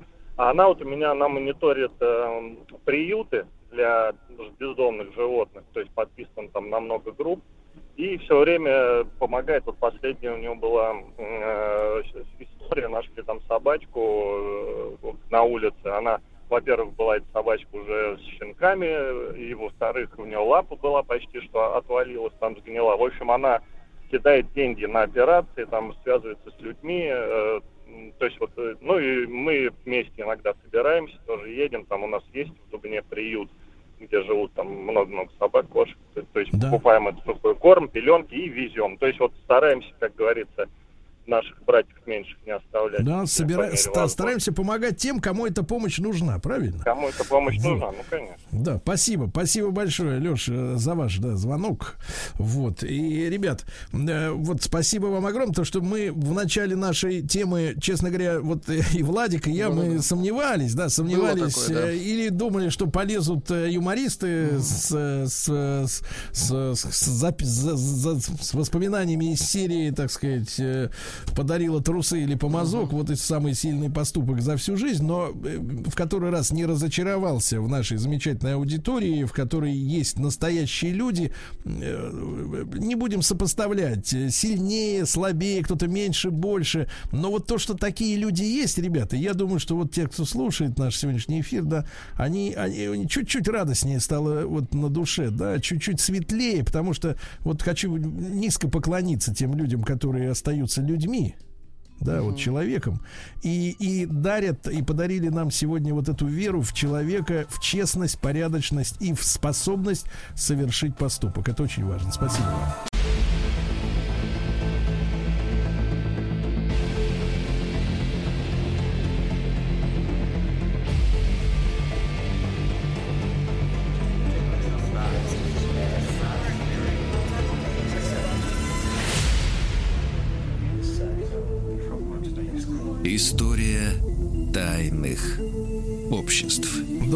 Дмитрий Алексеевич Гутнов, профессор Московского государственного университета, доктор исторических наук, э, с нами в проекте «История тайных обществ». Дмитрий Алексеевич, доброе утро. Да. Доброе утро, Сергей. Прошедшими праздниками. Да, да, вас также взаимно. И вот сегодня мы поговорим о, так как обычно, как обычно, в- об интересном таком моменте, важную тему возьмем. А, Мы поговорим о роли тайных обществ в начале американской революции. Да? Ведь, э, да, Дмитрий Алексеевич, ведь нам как, как историки подают, ну, то есть вы, такие, как вы, значит, вот авторы книг, книг, работ, э, школьных учебников, как подаете? Э, Что, мол, жили да были американские колонисты, а англичане им запрещали, значит, идти на Запад, одновременно сказали покупать только британское все. Американские колонисты э, сказали, а мы хотим по-другому, и, и, и, и, так сказать, э, отправили ту страну, которая их, собственно говоря, снарядила и проплатила их экспедиции куда подальше, и зажили честно и хорошо, и построили на пустом месте Америку. Да, ну вы имеете в виду, Сергей, что есть официальная история американских, э, американской революции, не совсем официальная. Вот сейчас мы как раз наблюдаем в американской историографии такой очередной перекос в связи с э, вот этим движением «Черная жизнь не имеет значения». Там э, возникает такая история, что в американской революции большую роль играло вот освобождение от рабства. Хотя на самом деле это освобождение произошло там на сто лет позже, во время гражданской войны, и то до конца не произошло. Ну вот э, это рабство было такой, как бы родовым таким, этим, родовой травмой Америки. И все началось с этого. Хотя, в общем, первые 10 президентов Соединенных Штатов все были крупными э, рабовладельцами. А, поэтому, э, в общем, каждое время выдвигает там разные концепции. А, я уж тут не буду спорить с э, этими новыми течениями, а все-таки, чтобы не отвлекаться от темы, сегодня мы поговорим э, даже не столько про тайное общество, это скорее лучше назвать революционными обществами, обществами Америки, которые участвовали и действительно подготовили в значительной степени американскую революцию. Эти общества назывались корреспондентские комитеты, и чуть позже еще возникло общество сынов свободы. Но вы совершенно правы, вы так в двух словах попытались рассказать всю историю американской революции, э, подготовки американской революции. Мне придется посвятить больше времени для того, чтобы объяснить слушателям, э, вот на какой почве возникли вот эти вот революционные организации и чем они питались вообще. Да. Э, начнем с того очевидного факта, что, э, ну вот мы себе представляем, что эти самые э, заморские колонии Англии были неким, ну, некими структурами, которые вот четко управлялись из центра, из, из Старого Света. А на самом деле это было не так. Вот э, англичане стали проникать в Северную Америку не так, э, ну, довольно поздно, в 1606 году когда король Яков I предоставил двум компаниям, Плимутской и Лондонской, право на основание поселений в Америке. Значит, э, одна лондонская компания создала колонию, нынешний штат Вирджиния, а вторая Плимутская Попехенскую колонию, которая, в общем, э, не сохранилась до наших дней. Э, они довольно быстро разорились из-за недостатка пищи и набегов индейцев. Зато Вирджинии повезло. 1610 году э, они тоже стояли на грани уничтожения, но они получили там подкрепление, снабжение и смогли закрепиться на своей территории. Ну а позже появились э, другие королевские колонии. Джорджия, Нью-Йорк, Массачусетс и тому подобное. Всего 13 колоний. Э, и э, надо иметь в виду, что все они управлялись совершенно по-разному. Ну, например, первые вот эти вот колонии типа Джорджии и Нью-Йорк управлялись напрямую из Англии, э, там назначался генерал-губернатор, а, скажем, Массачусетс, Нью-Гемпшир, Род-Айленд управлялись местными советами, и от короля там зависели довольно опосредованно. А как а, же так вышло-то, Дмитрий Алексеевич? А потому что власть, ну, ну вы понимаете, что власть как бы на территории, которая отстоит от тебя на сколько там, 4 тысячи километров, 5 тысяч километров, э, значит, э, она довольно призрачная. Ну, у нас такая же ситуация была с нашими колониями на Аляске. Ведь э, кто руководил Аляской, вплоть до ее э, как бы э, продажи Америке? Э, это русско-американская компания которая вот, э, помимо того, что это была корпорация типа нашего Норникеля, богатая, она осуществляла государственные функции, понимаете, на, на территории Аляски. Собирала налоги и тому подобное. Вот. Э, ко всему прочему, если вернуться в Америку к, к английским колониям, все 13 североамериканских колоний были как бы не единым целым, а совершенно разными территориями, с совершенно разным населением, потому что колонисты там были совершенно разные. Мы с вами обсуждали, что э, и, и в Англии был, да, эти иммигранты были довольно разношерстные, и туда присовокуплялись другие, представители других наций, которые ехали и жили в этих колониях. Там были и англичане, и шотландцы, и уэльсы, и голландцы, шведы и финны, наконец, французы и испанцы. Значит, э, э, с религиозной точки зрения тоже как бы большое разнообразие. Англикане э, соседствовали с гугенотами и с французскими католиками. Я уже не буду говорить о том, что у части этих всех колоний были э, имущественные претензии друг к другу и территориальные, понимаете?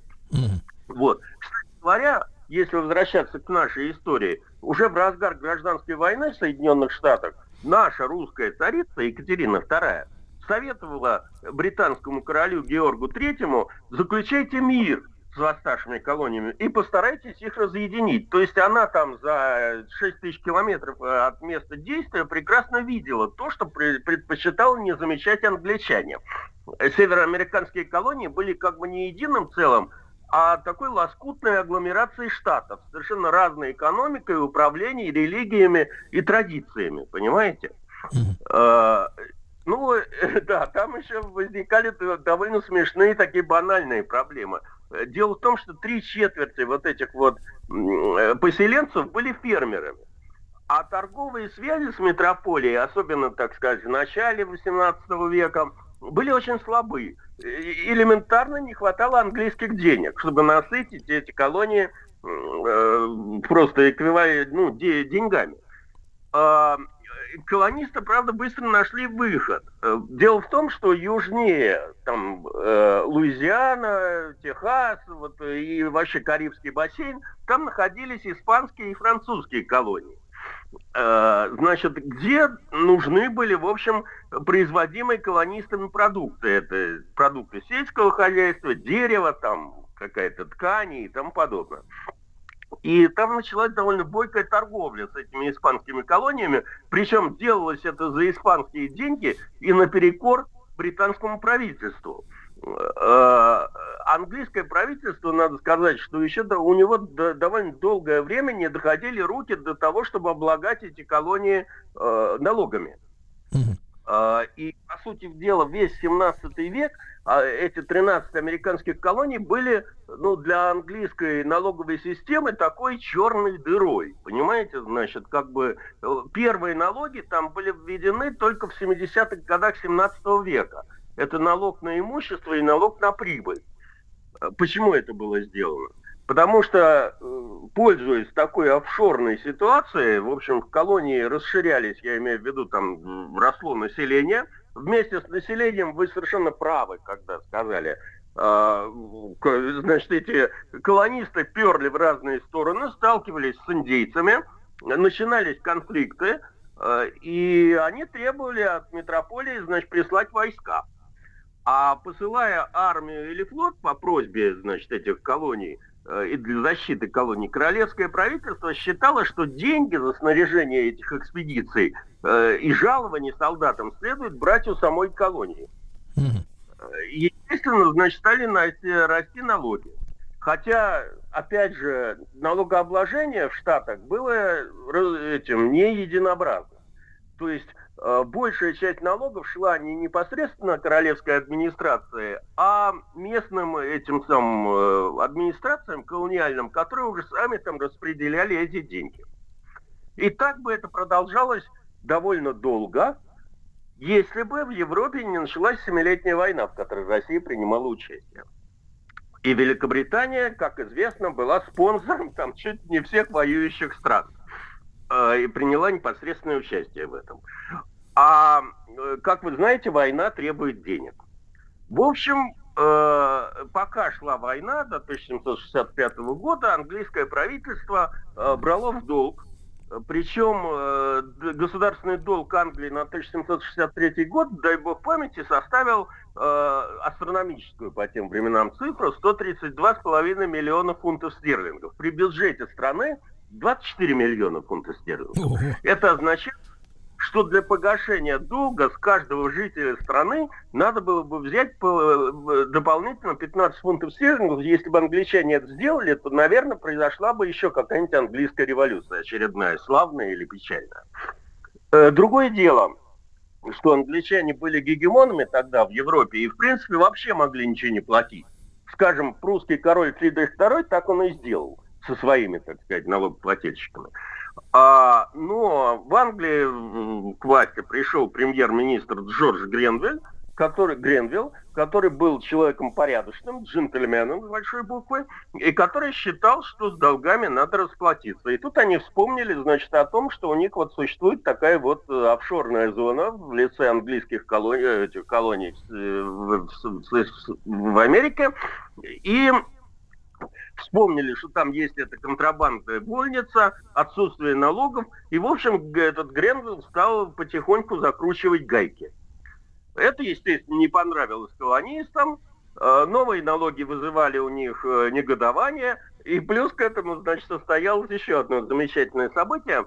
Э, Как раз в разгар всех этих дел английский король Ге- Георг III несколько повредился в уме в связи с чем он был отстранен от власти парламентом, а регентом был назначен его сын принц Уэльский. Э, кстати говоря, всю эту историю э, Алексей, э, то есть Петр Алексеевич Палин рассказывал Александру Первому, когда убеждал его стать во главе заговора с целью отстранения от власти его отца, Папы Первого. Просто прецедент был, как бы это сказать, вот на лицо. Просто в текущей политической практике. Так вот, и, собственно говоря, вот на этом фоне и возникают э, первые американская революционная организация. Совершенно очевидно, для чего они возникают. Они возникают, чтобы координировать действия э, недовольных английской администрации. Считается, что первые тайные революционные организации, которые получили название корреспондентские комитеты, возникли э, в Соединенных Штатах где-то в 1760 году. Но первый корреспондентский комитет, который имеет документальное подтверждение, то есть мы имеем документы, которые свидетельствуют о том, что эта организация существовала. Э, считается, что он был основан в Бостоне в 1772 году. Но к концу 1773 года корреспондентские комитеты действовали практически во всех североамериканских колониях Соединенных Штатов. Э, то есть этих Англии, ну, пожалуй, за, за исключением Пенсильвании. Она там отставала в этом деле первоначально э, эти корреспондентские комитеты не ставили для себя большие задачи, чем обмен информацией. Ну, все знаем, кто предупрежден, тот вооружен. Поэтому они обеспечивали почтовую связь, передачу новостей, обмен информацией между органами управления и между разными колониями. Со временем э, практически эти комитеты стали проникать в местные администрации, превращались в неофициальные органы власти, ведали, в частности, формированием территориальной милиции колонистов. И в общей сложности от 7 тысяч до 8 тысяч членов этих тайных обществ работали как на общеколониальном уровне, так и на местном уровне. То есть, по сути дела, это был такой широкомасштабный заговор. Дмитрий Алексеевич, а, а англичане-то там в Лондоне знали, что есть такой корреспондентский комитет? Пока они не выступали, англичан это особо не трогало. То есть, ну, пока как бы проблема не возникла, ну, мало ли, что они там делают. В конце концов, значит, это их местное дело. Это было не важно, важно, чтобы они платили свои налоги. А теперь, а, ну, в 1773 году британские власти впервые наводнили североамериканские штаты своими солдатами. И тогда-то корреспондентские комитеты, а, в общем, как бы заявили от себя в открытую. Сначала они объединили свои усилия с официальными органами власти колоний а, для того, чтобы провести континентальный конгресс. Э, континентальный конгресс – это первое такое координационное собрание вот этих вот 13 э, штатов, собрался в 1776 году. А, значит, сначала член, члены континентального конгресса попытались наладить взаимоотношения с англичанами, э, но компромисс у них как-то не задался, и тогда Конгресс решил ударить по английской короне санкциями, как вы совершенно правильно мне сказали в начале передачи, и перестал покупать английские товары, которые мало того, что стоили, может, они по качеству были лучше испанских и французских, но э, просто элементарные издержки транспортировки через океан сделали их довольно дорогими. И, кстати говоря, корреспондентские комитеты взяли на себя ответственность э, притворения в жизнь данного решения. То есть, по сути дела, они руководили, значит, вот этой санкционной политикой, э, бойкотом английских товаров. Выявляли торговцев, которые соглашались э, торговать этими товарами с англичанами, контролировали цены э, и тому подобное. Значит, акция по бойкоту английских товаров привела к жизни еще одну американскую революционную организацию, которая получила название «Сыны свободы». Возникла она по официальной американской истории где-то в 1765 году и э, массовой базой этой организации были э, не фермеры, а мастеровые, плотники, столяры, печатники, люди, которые не имели собственности в колониях, и, соответственно, они не имели э, гражданских прав. И, соответственно, из-за отсутствия гражданских прав они были более радикальны. и тяготели к нелегальным методам э, прямого действия, как французы говорят, аксион директ. Они организовывали акции протеста, подавали петиции властям, прибегали к насильственным действиям против британских властей, типа поджоги, нападения на чиновников. Вот если вы помните замечательный фильм про э, Тома Сойера, помните, когда там этих самых кого-то там вываливали в перьях и в дегте? Вот это любимый этих самых э, сынов свободы. Э, Саботаж против англичан зачастую лишал э, бойкотистов заработка, но это их не останавливало. Э, Например, когда в 1768 году в Бостоне были расквартированы британские войска, вот эти вот сыны свободы отказались строить для них казармы, даже за повышенную плату. Хотя, в общем, как бы в это время не имели никакой работы. А, Затем началось, естественно, как и во всяких вот этих э, переходных обществах, начались деятельность этих организаций по э, го- подготовке запасов оружия, снаряжения. Потом еще больше, вот мы очень волнуемся по поводу тренировочных лагерей боевиков в разных частях света. Ну вот сыны свободы организовывали подобные э, лагеря под носом у англичан э, в американских колониях.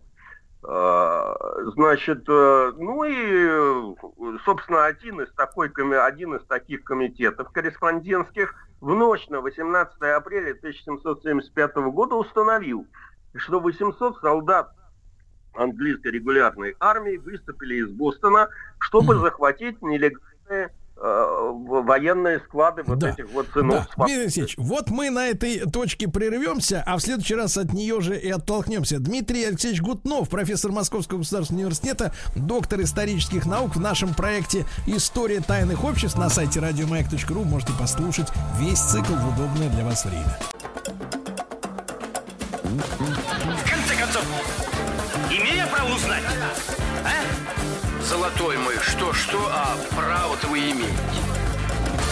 Право имею. Друзья мои, право имею. Э, С нами Александр Арутюнов, адвокат. Александр, доброе утро. Да. Доброе утро.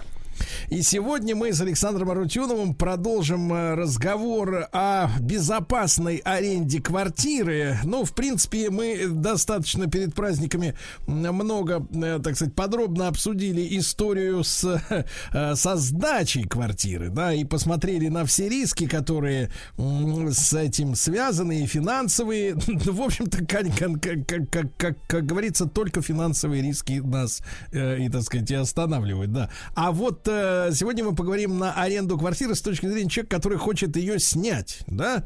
Вот, э, Александр, э, вот прежде всего, да, прежде всего, э, рискует ли чем-то вообще, в принципе, человек, который хочет поселиться на съемной, как говорится, хате? Все зависит от того, насколько этот человек тщательно подойдет к заключению договора найма квартиры. Вы знаете, э, конечно, он тоже рискует, и рискует немало, и в основном это риск, так сказать, финансовый, денежный. Но я должен сказать, что вообще-то к чести московского Росреестра он даже выдал на гора инструкцию, как безопасно снять жилье в Москве. И там все более-менее подробно расписано. Поэтому, если следовать букве закона и инструкции вот этой вот Мосреестра, то в принципе можно, можно определенным образом, ну, наверное, нельзя говорить, что на 100%, но можно определенным образом все-таки обезопасить этот э, съем квартиры. Александр, ну а так вот по-житейски-то, ну а что действительно грозит арендатору? В общем-то, в принципе, вспоминая личный опыт, э, в общем-то, больше всего, конечно, грозят звонки от э, собственников, которые в самый неожиданный подлый момент э, могут э, сообщить о якобы приезжающих родственников, э, так сказать, из другого региона, э, вот, э, не, которые претендуют на эту квартиру, вот, э, соответственно, чтобы не получить коленкой под зад от этих родственников, надо всего лишь добавить несколько тысяч рублей к месячной арендной плате, и тогда родственники, как бы, они растворятся уже на вокзале, еще ни- никуда не поедут. Ну вот, то есть, э, в принципе, арендатор э, рискует э, внезапным повышением, э, так сказать, арендной платы, да, или вообще требованием съехать? Э, или, или я не прав, или реальность она более такая суровая? Реальность, конечно, суровая, но, как я уже сказал, нужно тщательно подходить к заключению самого договора а, аренды, точнее найма квартиры. Если вы в договоре пропишете, укажете, что квартирная плата составляет энную сумму, ну, допустим, 30 тысяч рублей в месяц, что вы должны ежемесячно платить в определенный, строго определенный день, допустим, 5 мая, к примеру. Если вы в договоре укажете, что эта сумма а, будет такой на протяжении всего договора а, аренды, найма квартиры, то кто же э, вам эту сумму поднимет? Нет, вы тогда будете ссылаться на этот договор и говорить, что нет, 35 тысяч рублей я платить не буду. Если к вам приезжают родственники из Самары, это ваша проблема. То есть нужно, конечно, следовать букве договора. А для того, чтобы следовать букве договора, нужно этот договор письменный заключить при тогда, когда перед тем, как вы в эту квартиру будете вселяться.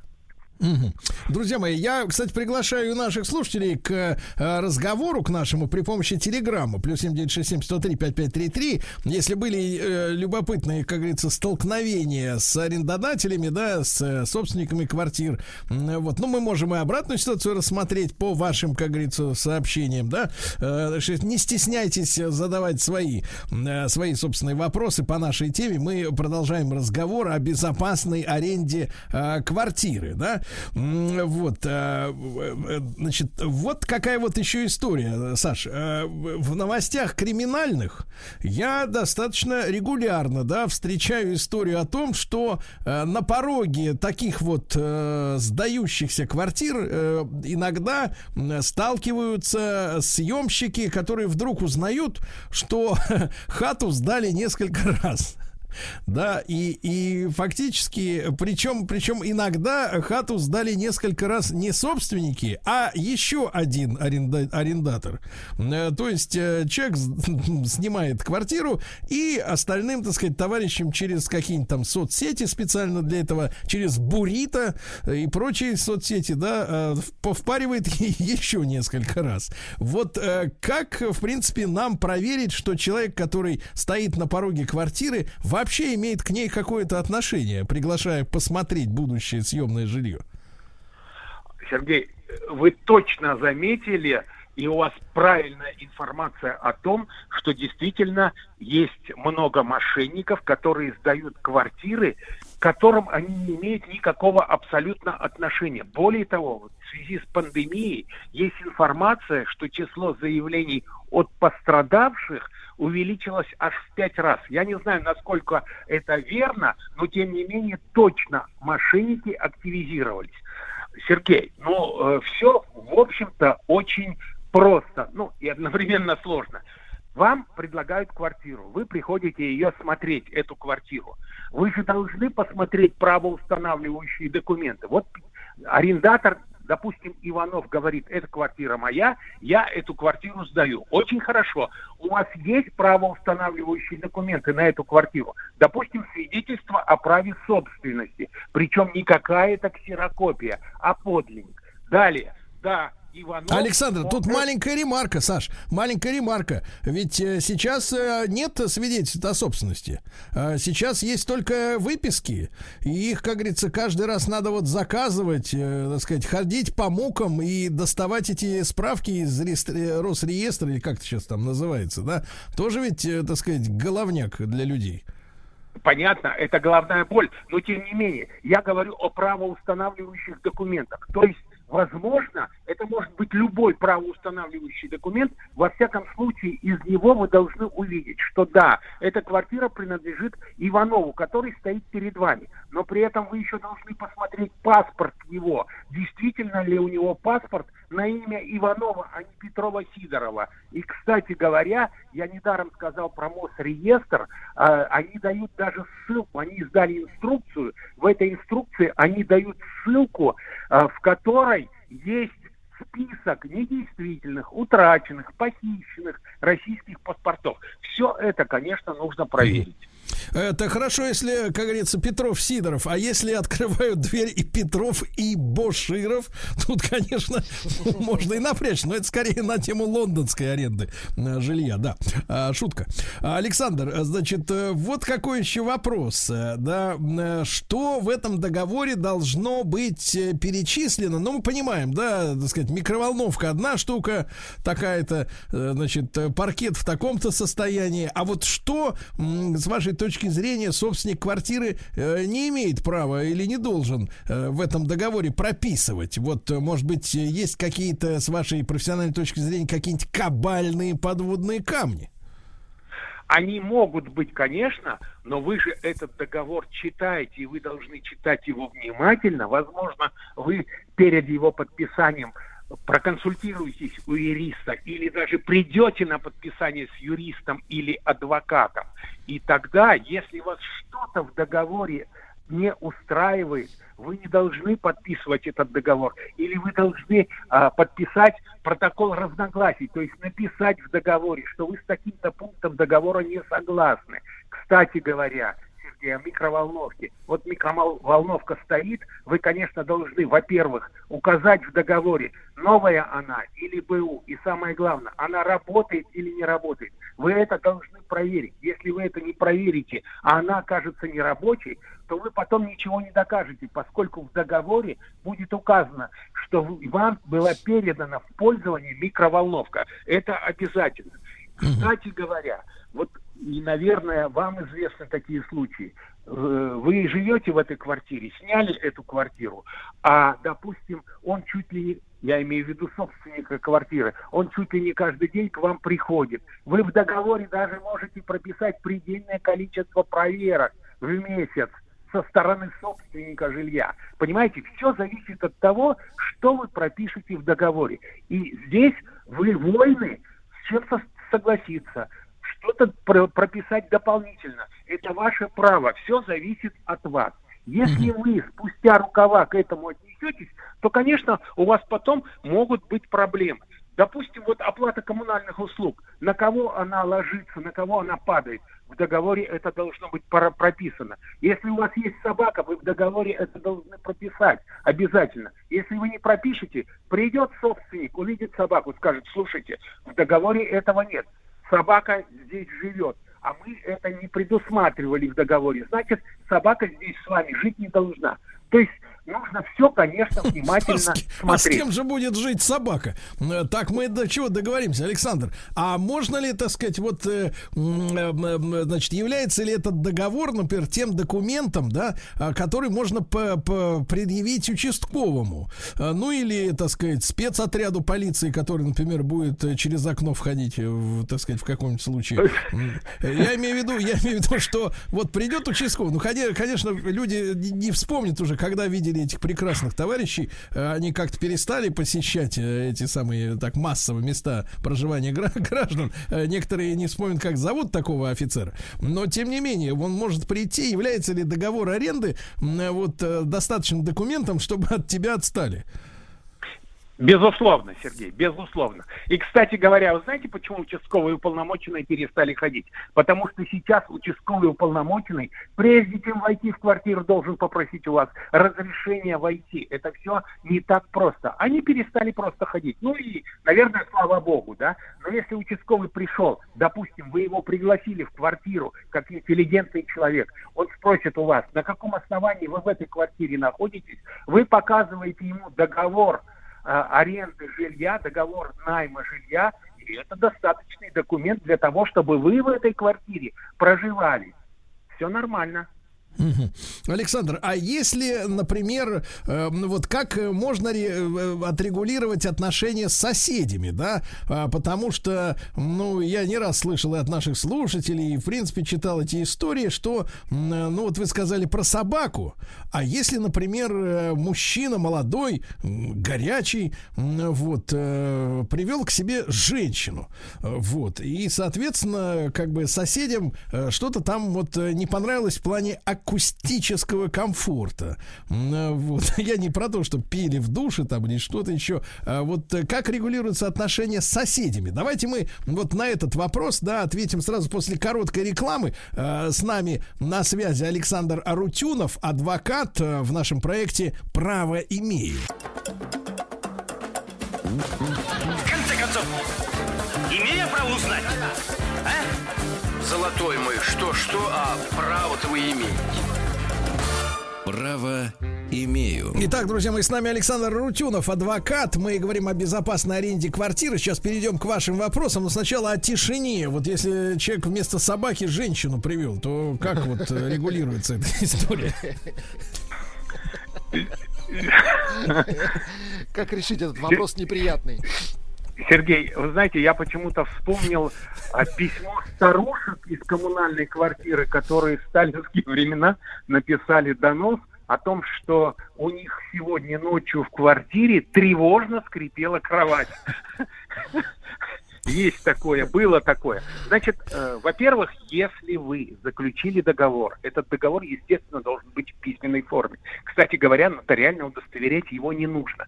То есть вы проживаете в этой квартире на законных основаниях. И вы, конечно же, молодой человек, имеете право привести к себе в квартиру гостью. Если соседи это, допустим, слышали, увидели, узнали, допустим, какая-то там злобная старушка, унюхали, о, точно, унюхали. А если они против, то ради бога, вы против и против. Что они сделают? Вы живете на законных основаниях в этой квартире, проживаете. Недовольны соседи? Они пишут заявление, естественно, в полицию. Ну, придет к вам участковый, предположим. Вы покажете этот письменный договор найма квартиры, и на этом все. Если соседи напишут письменное заявление, то участковый ответит им, что гражданин Иванов проживает в этой квартире на законных основаниях, на условиях договора найма квартиры. Поэтому никаких претензий к нему быть не можем. Не может. У него, кстати, э, вот у этого договора не предусмотрено, но в этом договоре, вернее, не предусмотрено, но мы должны понимать, что да, у нас есть ночное время с, с 10 часов вечера и до 7 часов утра. Ну и, конечно, кричать э, в этой квартире орать нельзя, музыку громкую слушать нельзя. Если вы, допустим, нарушаете закон о тишине, скажем так, то, конечно, на вас могут наложить какой-то Я административный понял, я понял, штраф. Александр. Постановить в, пол, в полголоса, да. Давайте, Да. давайте, Владик, вопрос. Да, вопрос-история жизни. Пи- э, э, Пишет Ольга, Свердловская область. Добрый день. Я как-то заменила трубы в снимаемой квартире с согласия хозяина. Договорились, что я не буду ему в связи с этим платить один месяц арендную плату. После того, как я э, месяц, э, после того, как месяц прошел, он поднял арендную плату элегантно. Ну, такая вот история. Это, конечно, незаконно.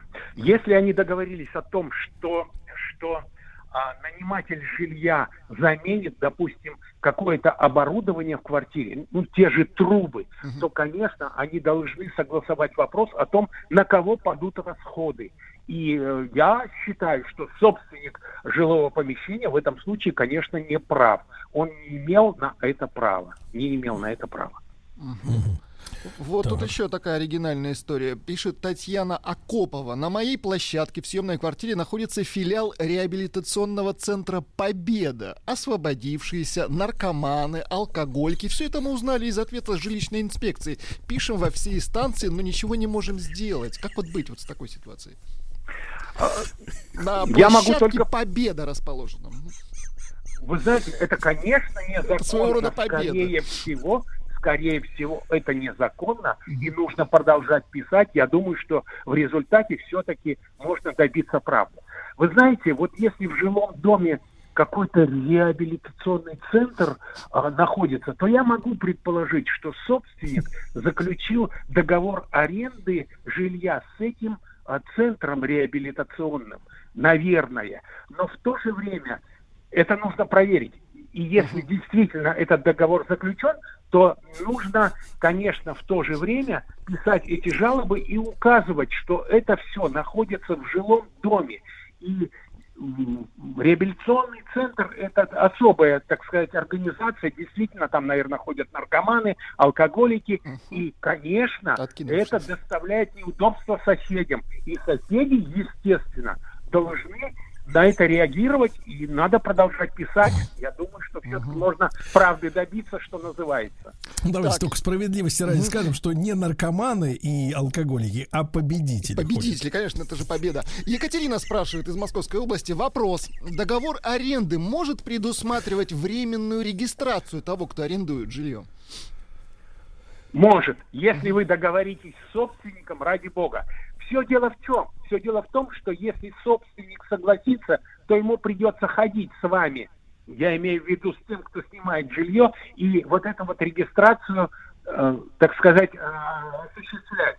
Э, Естественно, что собственнику жилья не очень хочется. Но если вы это предусмотрите, если вы об этом договоритесь, то ради бога. Понимаю. Да, Александр, ну и вопрос, наверное, так сказать, э, такой, имеет ли право, имеет ли право, э, так сказать, арендатель, арендодатель, вернее, арен, арендатор, вот, вот так, да, арендатор квартиры, значит, пользоваться, так сказать, при, при домовой территории, ну, например, если есть забор, чтобы парковать свою машину за шлагбаумом или что-то в этом роде?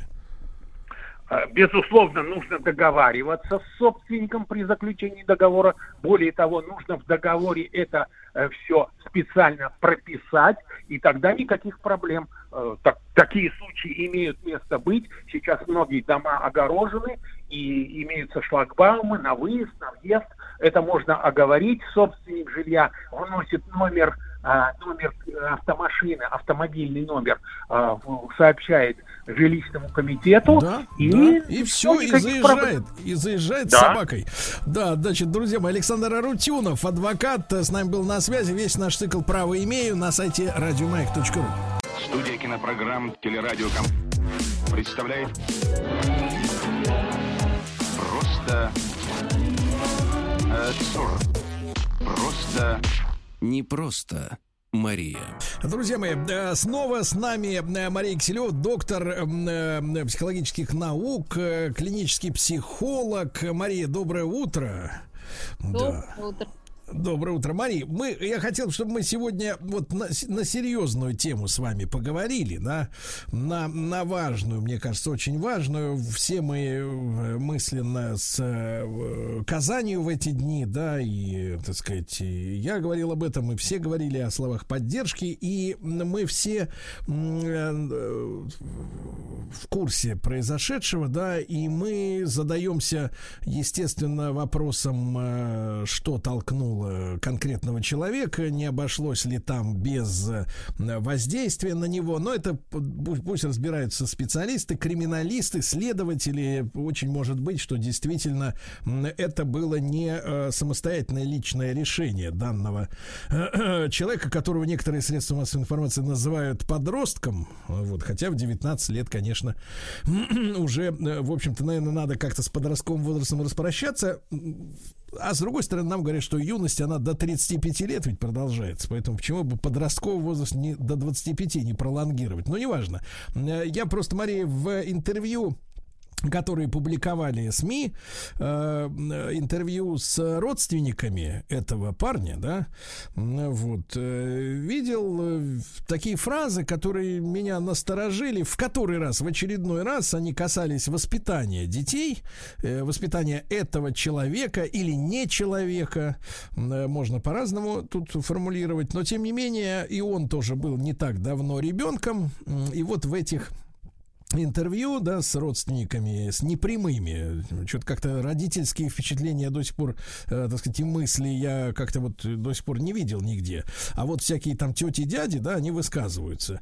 И, и в одной из публикаций вот была такая фраза, она меня резанула о том, что, э, сказать, был такой тихий, спокойный мальчик, значит, никому не мешал, и, значит, этот тихий мальчик, вообще не понимаем, что с ним случилось. Мы вроде все, мы, значит, о нем, все ему мы покупали. Мы ему, говорят, все покупали. Откуда такое возникло, непонятно. И вот я хотел бы чуть-чуть абстрагироваться или совсем абстрагироваться да, от этой трагедии, да, понедельничной, э, вторничной. Но э, поговорить вот действительно это касается уже самых-самых э, широких слоев нашего народа и, и наших слушателей в том числе вот эта история с тем, что а, ребенок растет тихим. Э, то есть он не мешает э, папе с мамой отдыхать, э, не мешает смотреть кино, вот, не мешает спокойно обедать, ужинать, завтракать, да, тихим растет.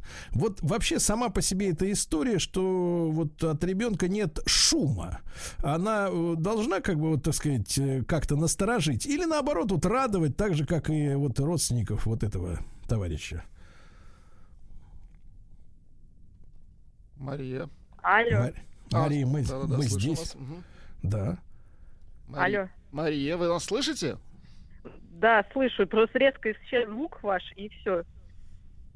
Резко исчез звук. Мария, тогда, тогда я вкратце, Вкратце повторюсь, вопрос, если да, у нас Да. опять, если наш звук резко возник снова, да, вот, потому что я потратил достаточно много времени на, на речь, Да, вот, а звук, оказывается, пропал. Как бы нам, как бы нам, так сказать, проверить, доходит ли сигнал или нет, да, это такая вопрос к криптографии скорее. Так вот, Мария, вопрос такой, что родственники говорили об убийце, что он тихоня, такой тихий, спокойный и никому не мешал. Вот. И вообще не понимаем, что произошло. Мы ему, говорит, все покупали. Да, это, это вторая часть разговора. А вот эта история, что ребенок не мешает э, людям, взрослым, жить своей, продолжать жизнью. Вот э, должна ли такое поведение, э, так сказать, чтобы ребеночек не шумел, не мешал, э, как-то на, на самом деле насторожить людей? В широком смысле слова, не в смысле криминала. Но у всех все-таки разные темпераменты психотип. Действительно, есть более шумные, требовательные дети от рождения, и часто родители могут это либо как-то снижать такую возбудимость, либо наоборот ее еще больше провоцировать. Но есть и дети действительно мало требовательные, погруженные в свой мир.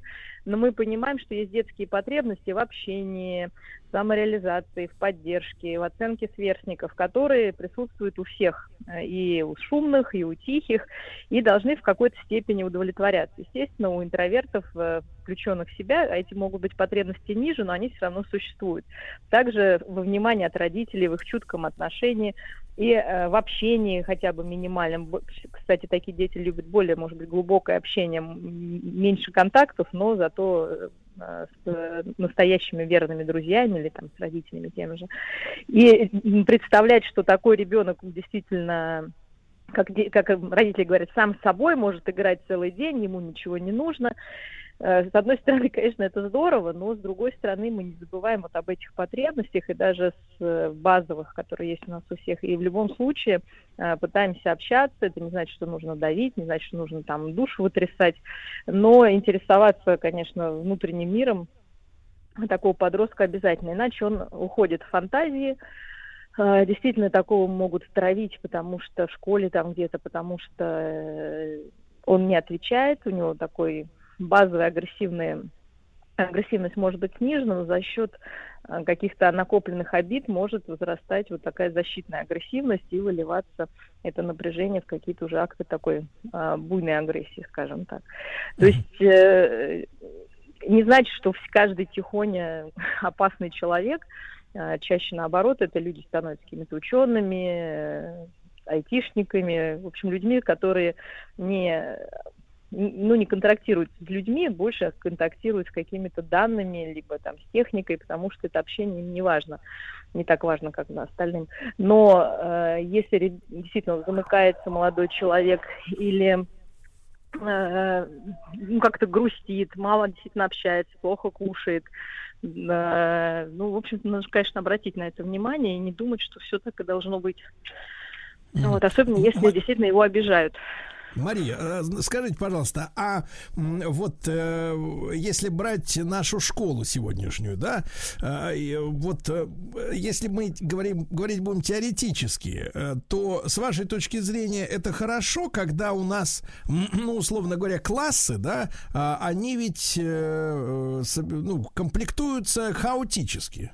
То есть в противоположность этому я могу назвать отряд космонавтов, да, когда космонавты это люди, которые должны в, вместе быть вот в этом маленьком коллективе, в этой железной банке э, долгое время, и они очень э, тщательно подбираются друг к другу по уровню психологической совместимости, по темпераменту, по выносливости, по психической выносливости, да.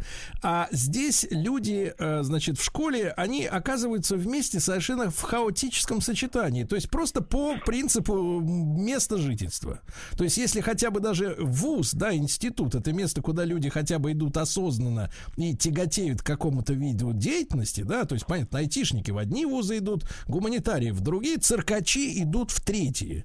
И они, в принципе, уже, как бы, так сказать, осознанно собираются вместе классе, то классы у нас, да, это вот одни буйные, э, один там гипер, э, как этот, э, гиперэмоциональный или как-то у вас Активный, там? гиперактивный. Гиперактивный, да. Третий вот такой задумчивый. И вот эта вся масса, это вот с точки зрения, ну вот мы сейчас абстрагируемся от школы. Я знаю, что сейчас в школы начали там несколько лет назад, я не знаю, закончился этот эксперимент или до сих пор, потому что нам родители писали тоже о том, что иногда в классы даже помещают, помещают детей, э, детишек э, с диагнозом с каким-то, да, вот с какими-то э, психологическими отклонениями, да, ну, для того, чтобы их социализировать больше, да. Но если вот не брать вот этот пример за основу, а вот сама по себе эта методика, когда дети абсолютно психически не тестируются на взаимо, так сказать, понимание, совместимость, совместимость.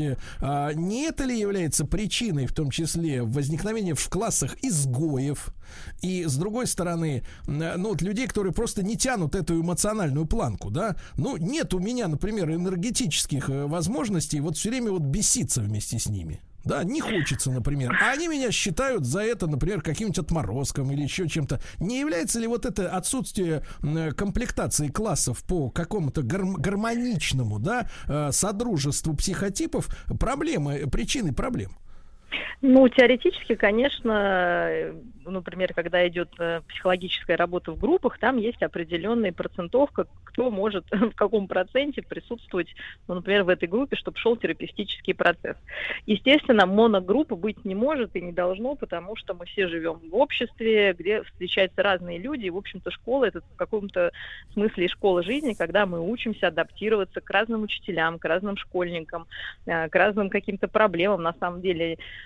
в масштабах вселенных не мировых, но для школьников Мари, но я имею в виду, что мы-то мы-то учимся, но мы получается как в изоляции. Мы не можем, э, грубо говоря, если ты взрослый человек, да, пришел на работу устраиваться, смотришь, придурки вокруг. Да нет, лучше я пойду в другое место работать, где люди поприличней, да. У тебя есть возможность выбора, а тут человека засовывают, условно говоря, на 11 лет вот в этот коллектив, из которого ты, в принципе, так легко выбраться не можешь. А вариант того, что, в принципе, тебе там некомфортно, он велик. Ну, опять же, к счастью, большинство, ну, ядро любого класса это дети со средними какими-то способностями и с э, более-менее нормаль, без акцентуализации характера то есть, ну, обыкновенные дети.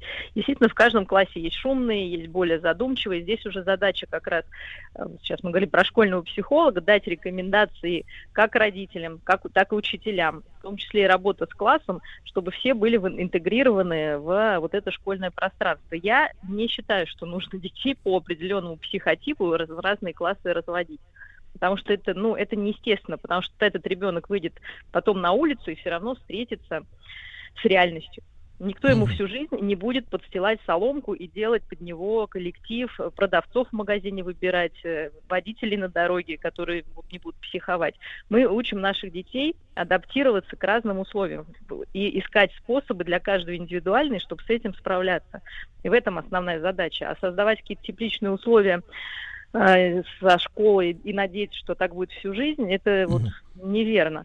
А, как раз дети, которые, например, не ходили в садик, они приходят в школу и считают, что, ну, родители им создавали до школы такие условия, чтобы, не дай бог, что ты на самый лучший, не дай бог какая-то критика, не дай бог какая-то сложность, чувствуют себя крайне тяжело в, обыкновенных школьных условиях, потому что у них нет этого опыта, как вы говорите, социализации.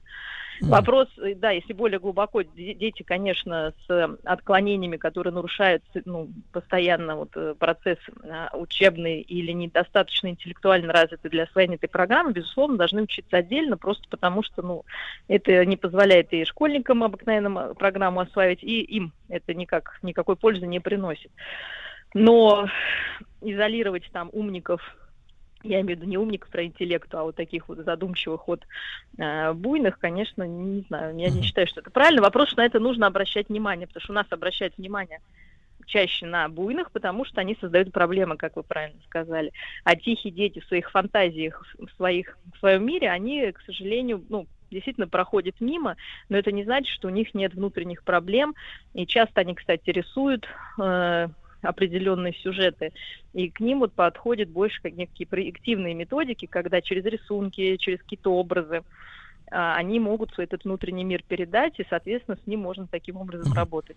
Мария, вот вы упомянули э, детей, которые не ходили в детский садик, а мы сегодня с вами, э, ну, в общем-то, пережили достаточно непростой год, да, когда, в принципе, вся страна э, оказалась вот в какой-то степени, ну, и весь мир в такой ситуации, когда вот эта изоляция через Zoom, через э, удаленку, через дистант, появилось такое слово даже Мгм. кривое, М, вот, и люди оказались, и школьники в частности, да, вот, э, и если представить себе, да, это уже сегодня не кажется фрагментом э, какого-то фантастического романа, да, э, вот, ни братьев Стругацких, ни Станислава Лема, никакого, да, вот представим себе, что дети с первого класса, они оказываются один на один с веб-камерой, да, условно говоря, и учатся через этот экран. Мы как, э, вы, конечно, я, я как подпевала, вы как специалист можете спрогнозировать вот э, ситуацию, э, какое общество мы можем получить, в принципе, в глобальном масштабе,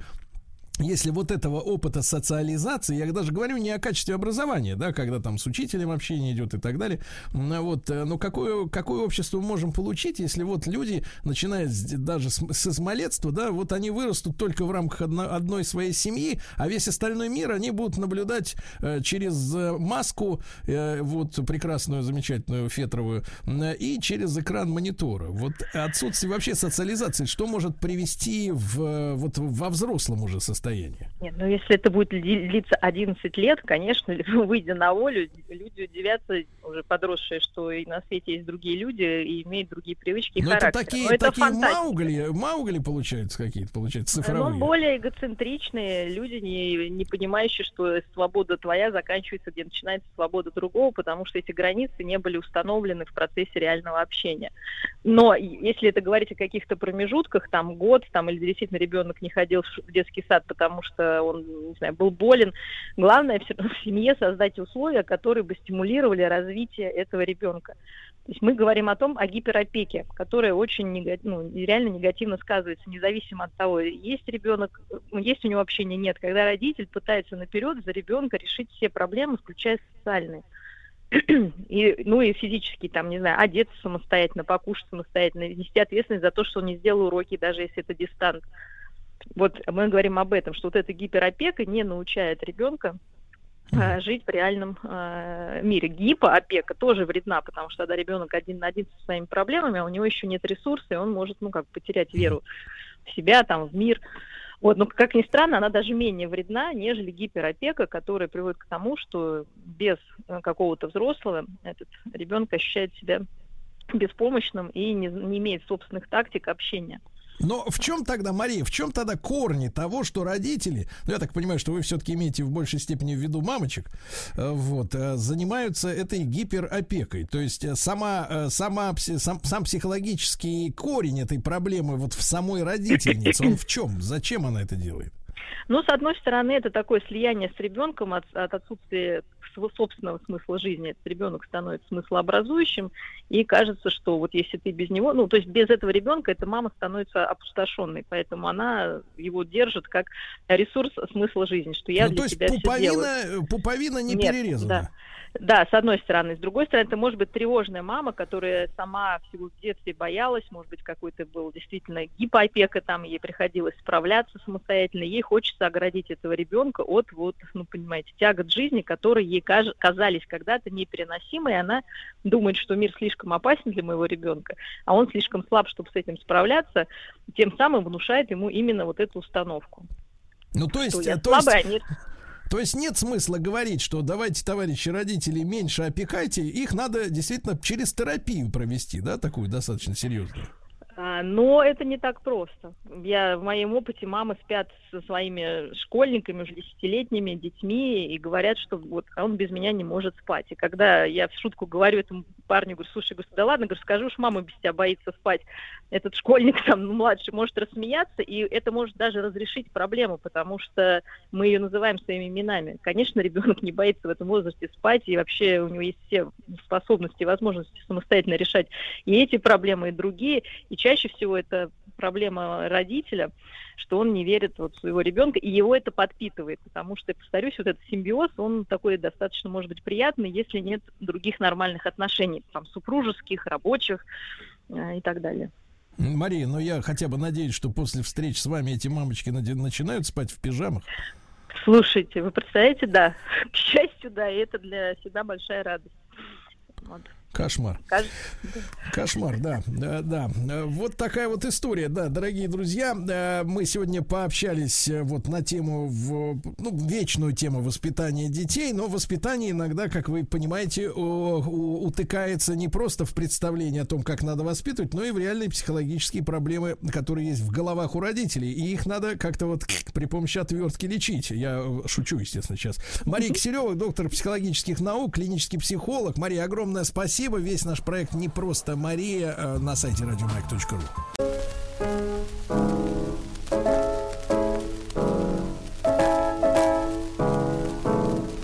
Чье сердце большое в работе горит. Врач народов. Друзья мои, наш проект «Врач народов», и я рад приветствовать Ольгу Кашубину, медицинского журналиста, врача, просветителя. Оль, доброе утро. Да. Скоро появится Оля нас, на нашей связи. Ольга скоро появится, Мгм. да, это Да-да-да. прекрасно. Мы сегодня будем говорить о медицине эпохи Ренессанса. Конечно, после нашего предыдущего разговора с Ольгой, э, когда мы обсуждали, э, значит, э, русскую медицину, да, и когда Ольга отвергла магическое действие чеснока и лука репчатого, я, конечно, Ольга, я, конечно, как слышимость? да. А, вроде бы неплохо. Всё, отлично. Ольга, здравствуйте. Ольга, здравствуйте. Здравствуйте. Я ерничал, говорил, что после нашего разговора, в котором вы э, опровергли магическое действие чеснока и лука, конечно, достоверность ваших лекций начинает у Вы нас, так сказать... массы. Да, да, да, да, да. Дело в том, что для нас крымский лук это все. Это здравница. Вот, Началось. не знаю, как для вас. Да-да-да. Плоский, красный, Так вы, замечательный. вы за или против крымского лука? Я целиком за. Не, не, не вижу ни одного, э, так сказать, званого обеда без него. Оля, мы сегодня поговорим о медицине эпохи Ренессанса, да? Так точно, да. То есть, я так понимаю, догадываюсь, что произошла переоценка возможностей залазить, как говорят некоторые люди у нас до сих пор, залазить в человека после смерти, да? Правильно? А, да, именно так. И это во многом, мне кажется, и определило то, что внезапно, э, после того, как че- а, анатомы получили возможность э, легально залазить в человека после смерти э, или залезать, в общем, внезапно выяснилось, что человек внутри устроен крайне интересно. И, видимо, он оказался настолько интересно устроен, что как-то вот все вот эти средневековые догмы а, о том, что, значит, тело человека такое бренное, в общем, лечить его особенно не надо, все это как-то стало отходить на второй план. И всем ужасно стало интересно, как же человек устроен. Потому что, собственно, а, вот развитие интереса к человеческому телу, анатомия, физиология, все это совпало в каком-то смысле с прогрессом и триумфом науки вообще. То есть людям стало интересно а, залезать везде. Они стали а, смотреть, а, как устроены механизмы и, в общем, находить какие-то аналогии с тем, как устроен человек. Ольга, А, и во многом- да, я правильно, правильно понимаю, что за последние вот эти века, сколько, семь веков, да, прошло, вот, Ну да. э, мы, э, мы, соответственно, очень четко начали разбираться с механической, э, так сказать, с механическим устройством темы э, тела человека, ну, то есть все, что связано с двигательным аппаратом, э, вот, но, э, к сожалению, пока что вот в исследованиях мозга продвинулись, так сказать, не так э, решительно, да, как вот хотелось бы. Да, потому что, наверное, мозг — это такой один у нас уникальный орган в нашем теле, куда вот недостаточно просто заглянуть, чтобы понять, как оно работает. И до сих пор э, вот нейрофизиология, а все, что касается объяснения функций головного мозга, это ужасно сложная история, потому что понять, как вот все эти клеточки так между собой взаимодействуют, что мы тут с вами сейчас разговариваем, а кто-то нас слушает, это гораздо сложнее, чем понять, как почки фильтруют мочу или сердце качает кровь. Да, да, некоторые даже могут засомневаться, разговариваем ли мы с вами сейчас и здесь. А, да. Вот, а, скажите, пожалуйста, Оля, а вот э, какие прежде всего вот проры- прорывные, да, прорывные методы борьбы с болезнями э, нам принес Ренессанс благодаря анатомическим исследованиям?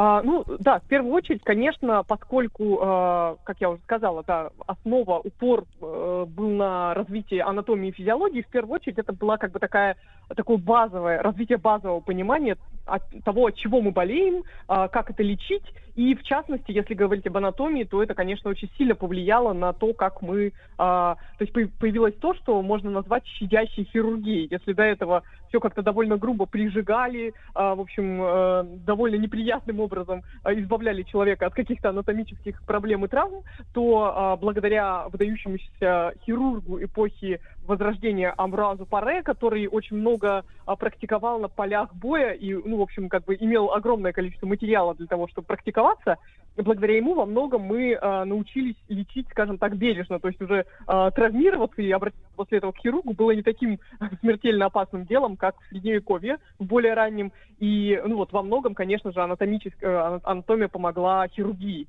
Но если говорить о других состояниях, то, ну вот, опять же, взять того же самого Леонардо да Винчи, который, ну, как бы пер- первая фамилия, которая приходит в голову, когда мы вспоминаем эпоху Возрождения, благодаря ему а, очень сильно стало прогрессировать, а, в том числе и акушерство, потому что все эти рисунки, бесконечные наброски того, как устроены внутренние органы, позволили врачам, а, ну, как бы через их внешний вид а, лучше понимать их функции. Ну и в случае с акушерством, через понимание того, как ребенок вообще лежит а, в матке у женщины, а, понимать, как проще и безопаснее его оттуда извлечь.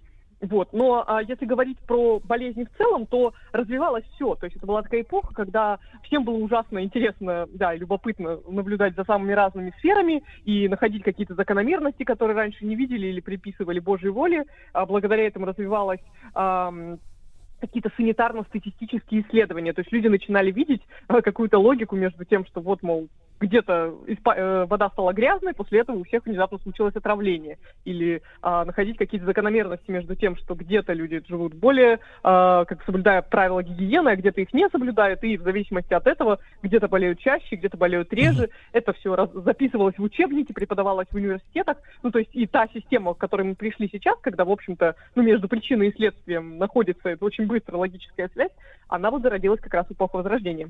Оля, а как, э, в принципе, можно говорить о европейской, поскольку Ренессанс связан, естественно, с Европой, да, западной, о европейской гигиене, если они даже не практиковали русскую баню?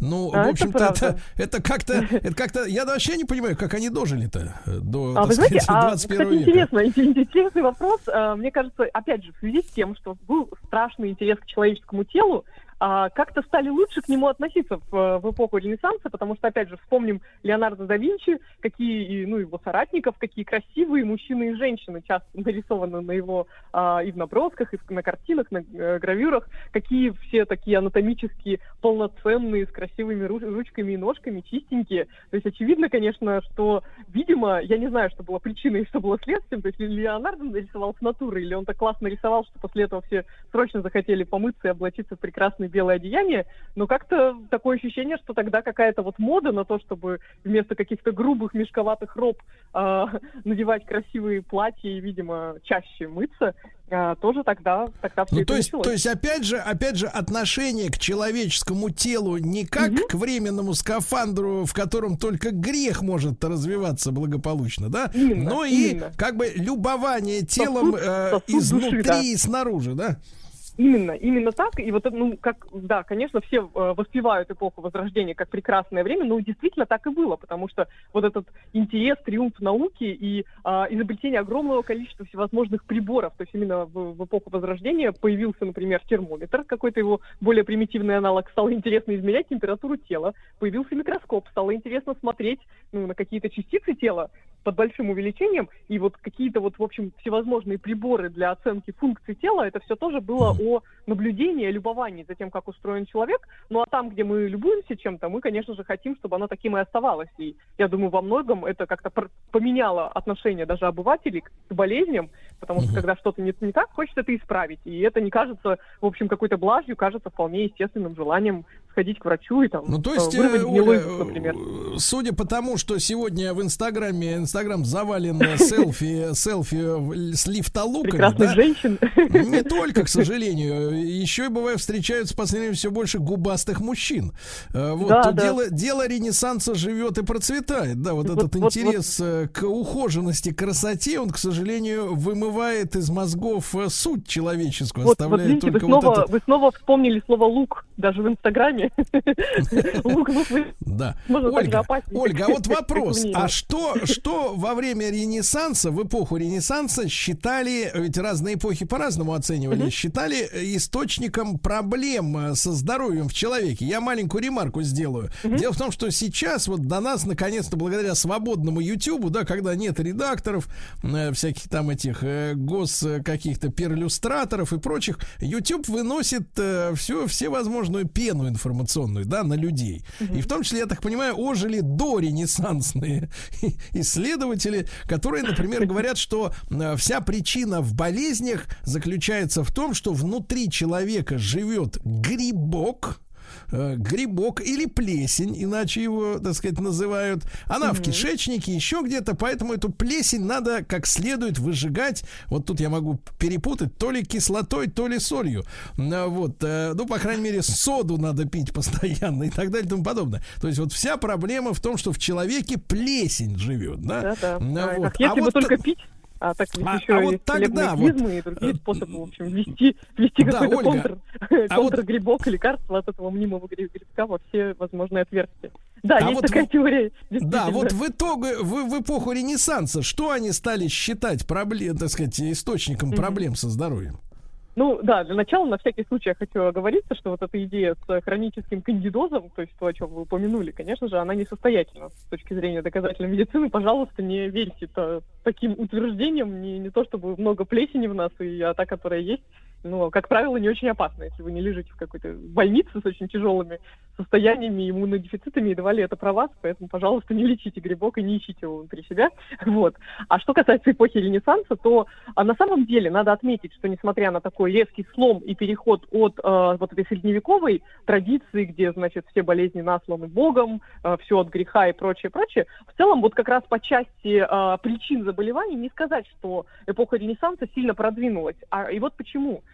А, хотя уже микроскоп появился, и как-то мы стали больше понимать а, ну, про устройство тела человека, про природу каких-то болезней, все равно еще было далековато до микробной теории. То есть э, к моменту Ренессанса еще не было понимания, откуда берутся, например, те же самые инфекционные болезни, потому что еще не было Луи Пастера, который бы там всем как-то провел эксперименты и доказал, что вот, мол, в замкнутом сосуде э, туда не приносит, в общем, микробы, и поэтому там не заводится жизнь. И поэтому вот э, гипотезы относительно влияния как Бога, каких-то высших сил, так и вот неких миазмов, каких-то газов отравляющих, которые могут при- принести человеку заболевание, на тот момент они еще не были настолько развиты, поэтому, э, ну, в общем, не то, не- нельзя сказать, что в эпоху Ренессанса люди прекрасно понимали, от, от- от чего конкретно они заболевают и как болезни передаются от человека к человеку. То есть в этот момент, к сожалению, люди еще были довольно, ну, в общем, неграмотны в отношении природы заболеваний.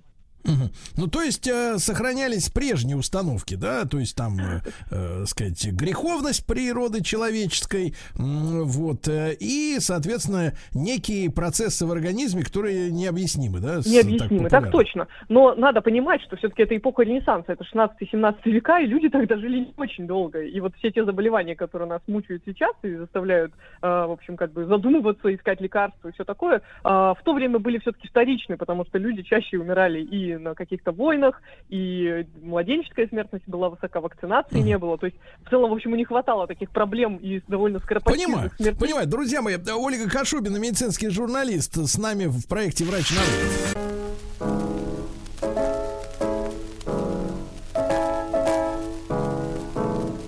Чье сердце большое в работе горит. Врач народов. Да, друзья мои, наш проект «Врач народов» Ольга Кашубина, медицинский журналист, врач и отрицатель чудодейственной силы чеснока. Да.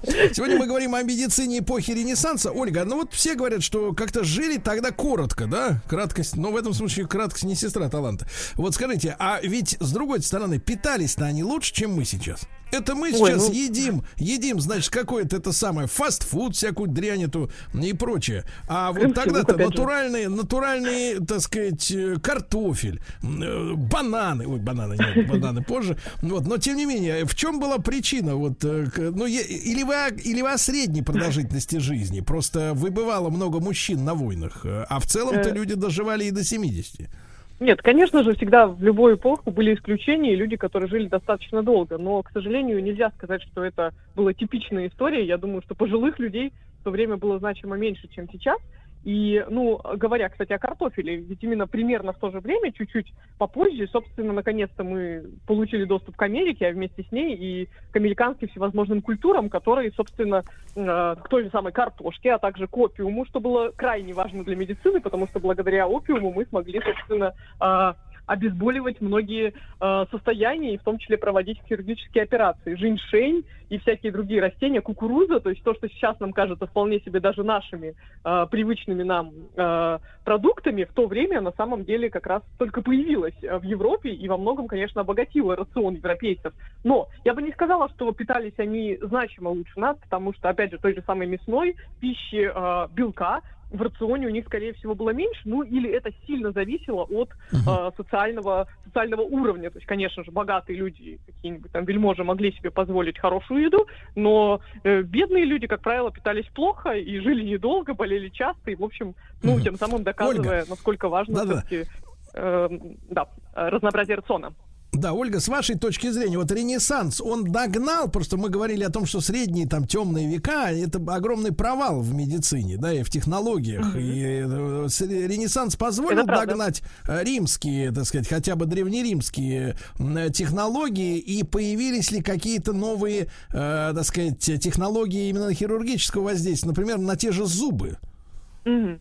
А, ну, а, да, во-первых, догнал, и тут можно даже привести ко- конкретный пример. А, один из самых выдающихся а, анатомов, ну и вообще, как бы, наверное, общепризнанных в мире, ну, появившихся и живших и действующих в эпоху Ренессанса, это Андреас Визалий. Он вообще стал профессором в 22 года и сделал такую штуку. Он перечитал все труды Галена, а Гален это такой как раз древнеримский анатом, ко- который до тех пор был самым значимым, значит, самой авторитетной фигурой в анатомии. Он перечитал все его труды, нашел там порядка а, 200 ошибок а, в его анатомических трудах, то есть каких-то несостыковок анатомических, благодаря всем этим публичным вскрытиям, непубличным вскрытиям, и все это поисправлял. И благодаря этому а, анатомы, начиная с а, эпохи Возрождения, стали а, лечить э, и, собственно, стали, стали проповедовать гораздо более правильную версию человеческого тела и схему человеческого тела, чем было до этого. Это что касается того, догнали ли они тогда а, древ- Древний Рим или не догнали. Да, наверное, можно сказать, что эпоха Ренессанса это был такой как бы а, фаст-трек в направлении современной медицины и попытка компенсировать все эти семь веков а, темной темной жизни э, средневековых людей. Вот. А что касается новых технологий, я, честно говоря, не видела, не попадалась мне на глаза ни одной какой-то выдающейся процедуры, которая появилась именно в эпоху Ренессанса. Но надо понимать, что ведь все, что связано с новыми технологиями медицинскими, это всегда все-таки требует какого-то времени и осмысления, что ли, потому что а, как раз в эпоху Ренессанса происходила такая революция, то есть все понимали, что все оказывается устроено не так, функционирует не так, и, видимо, в эти пару веков э, люди просто пытались переосмыслить все, а технический прогресс нагнал медицину немножко позже, все-таки, наверное, еще в следующую эпоху, уже где-то в 18-19 веке стали появляться действительно всякие всевозможные приборы, устройства, и вот на основании всех этих научных открытий эпохи Ренессанса мы наконец-то стали э, лечить в том числе и зубы более современными методами. Угу. А само отношение, вот, Ольга, мы понимаем, что Ренессанс, да, переосмыслил человеческое тело, само отношение к медицине, к профилактике, э, к медицине как э, необходимой, так сказать, помощи всем людям, а не только там, например, богачам, угу. вот, да. И опять же мы вспоминаем это сегодня, мы живем в такой странном мире, в котором, например, феминистки кричат о неравенстве, а мы его, так сказать, как-то и не видим, особенно. Конечно, а, а так, мужчина, вы его не видите. Нет, нет, не поэтому, потому что, потому что нет фактов никаких таких реальных и вот таких. Я говорю о том, что Э, в те-то времена женщина считалась, э, так сказать, официально низшим, так сказать, да, созданием, официально. И в этом смысле, э, так сказать, курица не птица, баба не человек, как говорится, вот наши, так сказать, российские реалии. С кем вы разговариваете? Нам сложно вести этот диалог, Сергей. Нет, нет, нет, я шучу, но нет, я, я хотел спросить, что была ли как бы медицина пора, пора равно, в равной степени она относилась я к важности понимаю. для мужчин и для женщин? Ну, для мужчин, для женщин, для бедных, для богатых, да, абсолютно верно, вы подметили, э, э, это стало появляться, в частности, ну, поскольку уж так вышло, что центром э, медицины э, Ренессанса это стала Италия, Флоренция, то есть такие самые прогрессивные итальянские города, где как раз и жили все эти, э, многие из этих врачей, выдающихся анатомов, да, там как-то вдруг пришли к идее, что вообще-то помогать нужно всем, и э, стали появляться и на базе, скажем так, церквей, и просто в каких-то городских учреждениях стали появляться и какие-то подобия больниц, э, мест для госпитализации как богатых, так и бедных людей. Вот как и в случае со средневековьем, который мы вспоминали, да, чаще всего там на самом деле особо какой-то глубокой помощи не оказывали, и во многом там люди просто спокойно, скажем так, умирали, как-то их страдания облегчали, за ними ухаживали. Но сам принцип того, что, в общем-то, помогать надо всем, он, наверное, можно сказать, что появился в это время, ну и во многом, во многом благодаря этому, в принципе, медицина стала развиваться не только как какой-то, э, какая-то привилегия богатых людей, а стала она чем-то, что, в общем, уравнивает и богатых, и бедных, и мужчин, и женщин. Но женщин-врачей, я так понимаю, все еще пока что не появилось тогда, в ту эпоху. Ну, я думаю, что это было как минимум официально нет. Конечно же, возможно, были какие-то целительницы, какие-то, не знаю, настоятельницы храмов. Ведуньи, которые, да, которые смысле... чесноком лечили, я так понимаю. Смотрите, э, я думаю, что возник вот какой уравнивающий фактор. Это э, э, письменность, письменность и печатные книги. То есть все, да. кто имели, умели читать, если девочку учили читать, и если у нее был доступ к нормальной литературе, теоретически она могла достигнуть многого, но понятное да. дело, что какие-то социальные рамки этому препятствовали. Да, хорошо. Ольга Кашубина, медицинский журналист, врач. Мы немножко сегодня поговорили о медицине эпохи Ренессанса э, в нашем проекте «Врач народов». Дорогие друзья, вам хорошего дня. Берите зонтики обязательно и до завтра. Пока. Еще больше подкастов «Маяка» насмотрим.